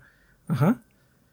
Digamos Sobre que nosotros. Yo, creo que para redondear un poquitín esa situación, em, es un problema más que nada, como dice Adrián, de, de, labor, de trabajo, de administrativo y espero que por lo menos haya sistemas dentro de estos estudios donde alguien pueda optar no trabajar en esa parte, ¿no? Por ejemplo, no se vean obligados a hacerlo si de plano no quieren, ¿no? O sea, es que yo puedo hacer los trajes, ajá, las skins, pero no me metas en nada de cosas de gore o lo demás. Ojalá que sea el caso también se pueda, porque ese también es una posición para que no sea es que tu trabajo depende de hacer de esto que tú quizás reacciones mal, porque cada persona es muy diferente y tiene un nivel de tolerancia muy distinto, que también es precisamente el punto. Eh, el, nivel, no hay como una línea, es que no puedes hacer esto en específico porque ya depende mucho de la línea. Una línea muy común es usar la violencia precisamente para perpetuar mensajes de odio, que ahí es donde creo que el más problemático es Call of Duty, porque Call of Duty tiene muchos este, temas geopolíticos, que son un poquito problemáticos y son estereotípicamente eh, caducos ya. Entonces, em, siento que eso es más problemático que el tipo de violencia que vimos en The Last of Us, porque en The Last of Us ese es precisamente el problema. El, punto del juego es cuando la sociedad está colapsada y la ley del más fuerte prevalece y este mundo se vuelve terrible, ajá, eh, eh, importa mucho el contexto. Eh, de, pues, bueno, del horrible, del monstruo que es el mundo de The Last of Us para la historia que queremos contar. En Call of Duty podrías argumentar lo mismo, pero creo que es muy rara conocido que el género de guerra no desvía mucho de sus villanos, el tipo de historias que trata de reflejar, no, no suelen tener muchas complicaciones o variaciones. Son muy de los ochentas todavía. En Call of Duty rara vez vemos una negociación de paz. Porque tú lo que ves es la siguiente misión y la siguiente misión y la siguiente misión y a tiros salvamos el mundo, básicamente, ¿no? El gameplay vamos a matar lo, al demanda a fin y a cuentas. vamos a cazarlo aquí y se nos escapó. Vamos a ir a matarlo a otro país entonces. Cabe aclarar que si a ustedes les gusta eso, está bien, ¿eh? No estamos diciendo que estén mal, por favor. No, Nada más que decir que, hay es lo que es. cuando decir que hay problema significa que hay tema de discusión. No significa que deberíamos prohibirlo y todo. No, Pues, a mí vale verga Call of Duty. O sea, siento que Sí. el, el- el- el de los menores problemas que tenemos en el mundo es ese, ¿no? Eh, que Call of Duty siga teniendo el mismo pinche estereotipo de la época de Reagan. Ajá. Entonces, nada más es eso. Ni- se puede conversar de cosas que podrían hacer más interesante. De hecho, ese es el punto. A mí la franquicia me aburre tanto porque en el gran esquema de las cosas siempre son los mismos temas. Siempre son los mismos temas, siempre son el mismo tipo de historia. Entonces, después de 19 Call of Duty es como que uno ya se cansa, ¿no? Sí, y ahora bien, pues el otro problema es que mucha gente ya todo es literal. Como mencionó Ezequiel. Y pues no trata de ver quizás que más allá de sus valores, decir, bueno, quizás esto me está tratando de decir otra cosa. Porque, y eso no solo pasa con los juegos. Con Star Wars es terrible como hay gente que dice que el imperio está bien. Sí. O sea, si hay algo que es como súper obvio en, en el- en este mundo, es que en la franquicia Star Wars es muy sencilla. En general, tiene obviamente obras complicadas, pero son las cosas más periféricas. El centro, el centro de Star Wars es absolutamente blanco y negro. Y no puede ser que haya gente que dice, no, es que el imperio tiene toda la razón, hermano, ¿de qué estás hablando? Son fascistas, literalmente, del espacio. Sí. Y hay gente que lo toma literal y dice, claro, pues esto está chingoncísimo. ¿Dónde está mi emperador? Y ya, de ahí para el real, o sea, de ahí para arriba. No, o sea, No, me- bueno. me- Star Wars es lo más base que hay. no sé por qué chingados la gente se obsesiona de la misma forma por cosas, por ejemplo, cuando fue lo de Thanos, ¿no? Que mucha gente, "Ah, es que la discusión es que es muy complejo Thanos. No. Thanos no es complicado. Thanos No, es es una un persona genocida, obsesionada ¿verdad? que decidió ser genocida antes de, Sí. en lugar de matar a la mitad de la población, ¿por qué no duplicamos los recursos? Tengo el poder para hacerlo, pero no. Yo decidí matar gente. Sí, no, I'm sí. the hero of Porque my story. No, you're a I'm fucking asshole, sí, bro. exactamente. sí. Hay gente, Dios. hay gente que obviamente lo usa de burla. Y está bien, de hecho es parte del asunto. Burlarse de Thanos diciendo que estás con él está vergas. Ajá. Ajá. Mm. Porque juega mucho con lo que es Thanos. Pero hay gente que no lo dice de forma irónica, lo dice de verdad. Y esos son los que me preocupan. Ajá, porque es como. Porque ellos empiezan a también tener estas ideas. Y pues, ese es el que tanto es tantito. Pues es que depende de quién lo vea. Y depende de qué tanta forma tenga de digerir estas cosas. O si puede, en primer lugar, digerirlas. Porque todos los juegos tienen de alguna u otra forma algún tipo de mensaje. Quizás uno muy sencillo, como tener buenos amigos o rescata a una persona que quieras. O sea, no tiene que ser un mensaje súper complejo, tiene uno. Y pues depende mucho de, quién- de la persona cómo digiere este mensaje. Sí. Sí, di- Digamos que ahí el problema es que la línea no se puede establecer porque el público es un ente muy amorfo, con diversos tipos de entendimiento eh, y pues también muchas preconcepciones o capacidades de entender o no el mensaje o las cosas un poquito ya eh, entre líneas.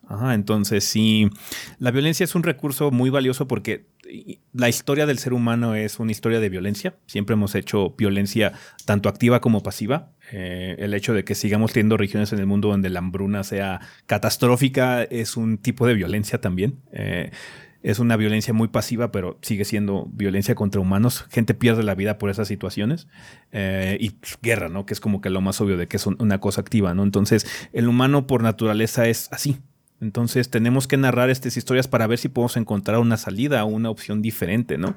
Mucha gente ya la encontró, pero culturalmente todavía no lo hacemos. El individuo, pues, es cada quien dependiendo cómo haya leído, cómo se haya formado, pero culturalmente seguimos sufriendo de muchos de los mismos pecados que sufrimos en la Edad Media, güey. Ajá, entonces es importante dejar que la literatura hable de estos temas porque pues genera conciencia en mucha gente que sí puede captar el mensaje, ¿no? Hay muchos que no lo van a entender, hay muchos que se les va a pasar de largo, em, pero para la gente que sí puede interpretar el mensaje, leerlo, disfrutarlo, como tú dices que muchos de esos juegos se vuelvan de tus juegos favoritos de toda la vida porque hay algo ahí, tienen algo especial, usan, usan cosas muy gráficas, muy violentas y todo lo que quieras, eh, pero tienen un mensaje valioso adentro.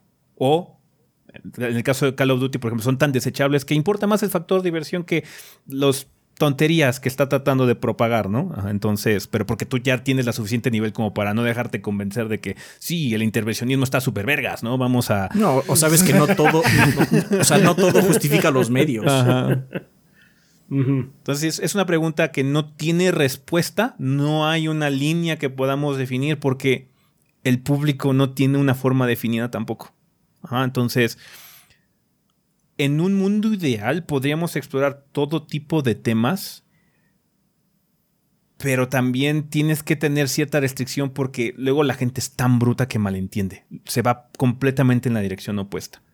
Pero es interesante, o sea, cosas como el, juego este que salió de los, el, no me acuerdo cómo se llama, Dungeon Boyfriend, eh, que salió hace tiempo que era como un roguelike donde también eh, salías con tus armas o cosas así generó mucha controversia ah, también por algunos personajes, porque también trataba mucho sobre stalking, sobre abuso, eh, ese tipo de situaciones y es interesante hablar, debe haber temas al respecto. Aquí haya warnings, y saben que este juego habla sobre tópicos diferentes de abuso, suicidio, todo ese tipo de situaciones, porque a veces necesitamos esos warnings por protección para personas o público vulnerable, ¿no?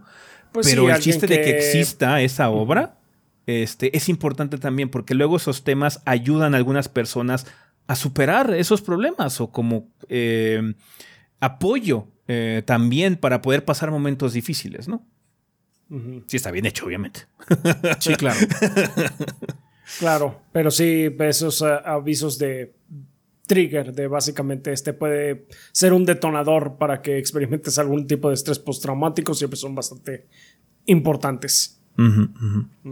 Entonces, eh, es una pregunta interesante, eh, Mauricio, indudablemente. Pero digo, tú te respondiste solo. Digamos que se prestó para que platicáramos, pero tú, tú, ya tienes la respuesta. Al final no la contaste, ¿no? En ese sentido. Pero gracias por la pregunta, es muy interesante. Eh, Data dice por 500 episodios más del podcast. Muchas gracias, Mauricio. Gracias. finalmente tenemos a, a Surbanipal de YouTube que dice: Buen día, gordos. Con respecto al próximo lanzamiento de God of War Ragnarok tópico. Eh, he notado que Sony ha invertido mucho más en marketing esta vez que en su lanzamiento del 2018. ¿Sienten ustedes lo mismo? ¿A qué creen que se deba? Si lo digo, sí, lo digo porque mi feed en redes sociales y YouTube se llenó de videos de previos del juego, más que en el 2018. Un saludo a la banda y éxito en este fin de año. De hecho, está relacionado con la primera pregunta que tuvimos, y es porque en esta ocasión pudieron mandar el título antes y hubo mucho un antes, Un, embargo escalonado a la prensa y a influencers, la gente que recibió el código le dieron permiso de hacer una especie de, previo, como el que yo hice. Entonces.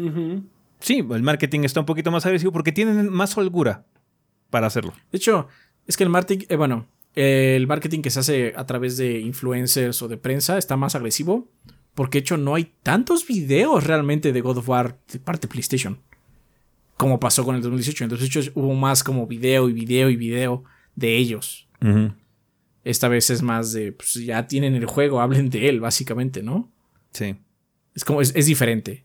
Porque, de hecho, me acuerdo que hace unos meses, no, no habíamos visto gameplay de nada. no. No, no, no sabemos nada. Por eso estaban en duda si iba a salir o no, porque no habíamos visto ni madres. Ajá. Y, con ya, ya 18 habíamos visto varios trailers ya para ese momento. Entonces, digamos que es otra, es diferente la estrategia en esta vez. Sí, sí, sí. Entonces sí, está un poquito relacionado con la primera, pero eso es interesante. Es más que nada por eso, ¿no? Yo creo. Y porque pues, ahora tuvieron mucho tiempo para pues, que, la gente lo pudiera probar antes, gente de influencia, este, todo este tipo de cosas que tienen acceso luego anticipado, pudieran hablar un poquito del contenido también. Que de hecho, mucha gente no le gustará y creerá que sea como muy arreglado, pero yo siento que es valioso. Es mejor eso a que pase el C Project Red con Cyberpunk y que le manden todos la copia un día antes y la gente no se entere que el juego está de la verga. Si el juego está chido, si, si de repente resulta que God of War está chingón, eh, qué bueno que lo dieron antes de todos modos también, porque así la gente se da cuenta y hay más información para el público y así no hay compras.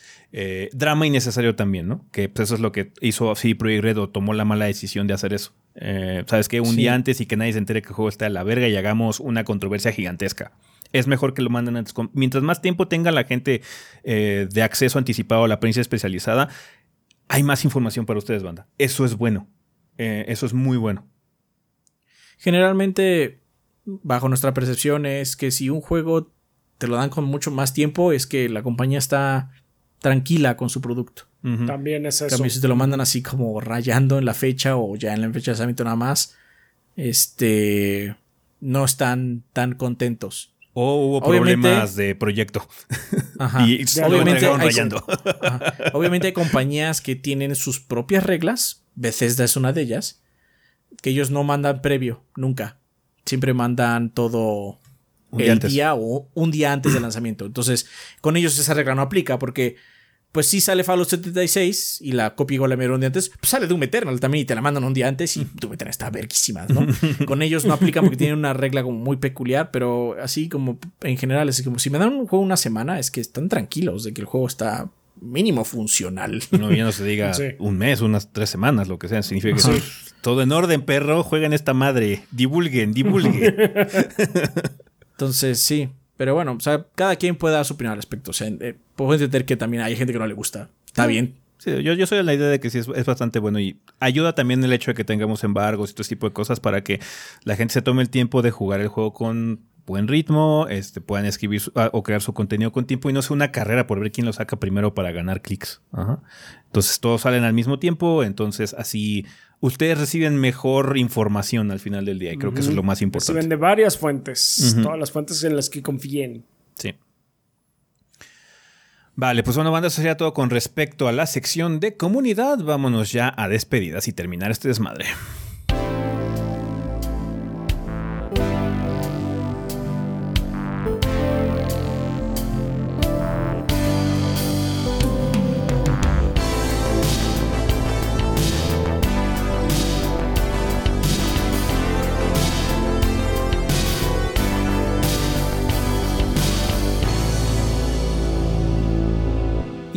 Bueno, banda, pues ya estamos aquí en la parte final, final de este episodio. Tenemos regalos que nos mandó la banda Adrián. Aldo Corona dice: Buenas gordos, les regalo a la banda Shadow of War. Yo ya lo tengo en Steam. Saludos. Supongo que es de GOG, no puso de qué plataforma es. Yo creo que sí es de GOG, así han sido los últimos. Sí, sí, es todo. Gracias, Aldo. Gracias. Eh, Lotse no, eh, 298 nos dice: Hola gorditos, aquí les dejo unos códigos del Prime. Un saludo y que el gordeo sea eterno. Eh, nos deja cosas como Fallout 76, Middle Earth Shadow of War para GOG. Ahí está. Yo creo que sí es para GOG también. Este, Glass Masquerade, Brawlhalla, eh, Guild Wars 2, Blade and Soul, Dead by Daylight, eh, etc. De, Muchas dejó cosas. bastantes códigos. Muchas gracias. Muchas gracias. Perfecto, banda. Pues estos códigos van a estar en nuestra cuenta principal de Twitter a lo largo de los siguientes días. Vale. Supongo que vamos a recomendar a Plague Tale Requiem. Sí. Eh, con el warning nada más de que sí es un juego un poquito intenso, como estuvimos hablando hace ratito. Eh, sí trata un tema eh, interesante de conversar, pero sí puede ser un poco desgastante y más que nada porque sí está asociada con eh, cómo es que la gente lidia con el mundo en contra, básicamente, o más específico también cosas con gente con enfermedades terminales. Eh, tú te ponen mucho en el lugar del familiar que está lidiando con toda la situación de porquería que luego puede llegar a, eh, a surgir en este tipo de, de- de calvarios personales, ¿no? Entonces, es un juego muy padre, eh, gráficamente, tecnológicamente también Asobo eh, mejora much- ha mejorado muchísimo su tecnología em, y ofrece un producto de muchísima calidad, em, indudablemente, pero sí, temáticamente puede ser muy pesado. Em, para algunas personas. Eh, si quieren checarlo, aprovechen que está en Game Pass, eh, tanto en PC como en, Xbox, eh, por si al final no resulta que es para ustedes o es demasiado, eh, pues lo puedan votar sin más gasto también, ¿no? Entonces, este, chéquenlo. Nada más les recomendamos, la, franquicia Plague tiene buenos mensajes. Al final del día, a pesar de toda la mierda, tiene buenos mensajes. Entonces, este, chéquenla, por favor. Y particularmente Requiem está muy padre. Eh, también chequen el video de Persona 5 Royal eh, para- por si quieren ver lo de los ports. Hay una situación con el port de PC, parece que hay muchos problemitas así como intercalados, pero se esperaba de que un port de Atlus slash Sega no fuera así como el mejor, pero en el gran esquema las cosas funciona. Ah, pero chequen por favor el video por si tienen algunas dudas adicionales, ¿no? ¿Algo más? Chequen el pila, no se les olvide. Mm, Salió Así también es, este Pila. domingo si están escuchando la versión en audio. sí. Va. Pues bueno, banda, eso sería todo con respecto a este episodio. Nada más queda recordarles que tenemos redes sociales, nos pueden encontrar en Facebook e Instagram como Tres Gordos Bastardos o Tres Gordos B. También en Twitter nos encuentran como TriChobiV. Eh, si no tenemos cuentas personales ahí, como Chobi el Rafa, Chobi Adrián, Chobi S. Eh, Gris, Cinética Sammy Kid-BG, por si quieren hablar con alguno de los miembros del staff. Eh, si quieren tienen preguntas sobre COD, eh, porque mucha gente nos ha preguntado qué onda con Call of Duty, eh, hablen con Kid. Kid es el que está probando y él se va a encargar de la mini. Ah, entonces, si tienen alguna duda o alguna pregunta, él ya lo está jugando. Entonces, igual y este, pues les puede contestar alguna preguntilla que tengan por ahí, ¿no? Em, muchas gracias a toda la gente que nos apoya a través de Patreon, a toda la gente que nos apoya a través de Twitch, YouTube, comprando productos en la tienda. Apreciamos enormemente el granito de arena que den para poder este, contribuir para que el gordeo perdure. Apreciamos enormemente que a ustedes les guste el trabajo como para que quieran que sigamos aquí. Y pues bueno, apreciamos esa demostración que nos hacen económica con alguna de las eh, rutas que ustedes pueden seguir, la que más se les acomode banda, se aprecia enormemente lo que ustedes puedan contribuir, así que muchísimas gracias por todo el apoyo banda. Eh, toda la gente que nos escucha también en audio, en iTunes, Podbean, Spotify y demás, un saludo, muchas gracias por sus ratings, sus descargas y demás, que nos ayudan a aparecer en los listados de podcast más populares de videojuegos en México. Vergas, pensamiento final. Pues ya estamos cerrando el año. ¿Ya? Ya mero. Ya mero. Ya mero. Todavía. Todavía falta un rato. sí. Todavía falta, ¿no? todavía esa, esa- faltan esa lista que tenemos ahí de juegos, así como de repente ya estábamos marcando y ya, ah, ya está azul, azul, azul, Ah, azul. sí, y azul, azul, repente, azul, ya, ya vamos. Y de pronto así como que, ay, pero creí que habíamos cumplido con más. Ah, vale, pues bueno, banda, eso sería todo con respecto a este episodio. Nosotros nos vamos. Bye. Bye.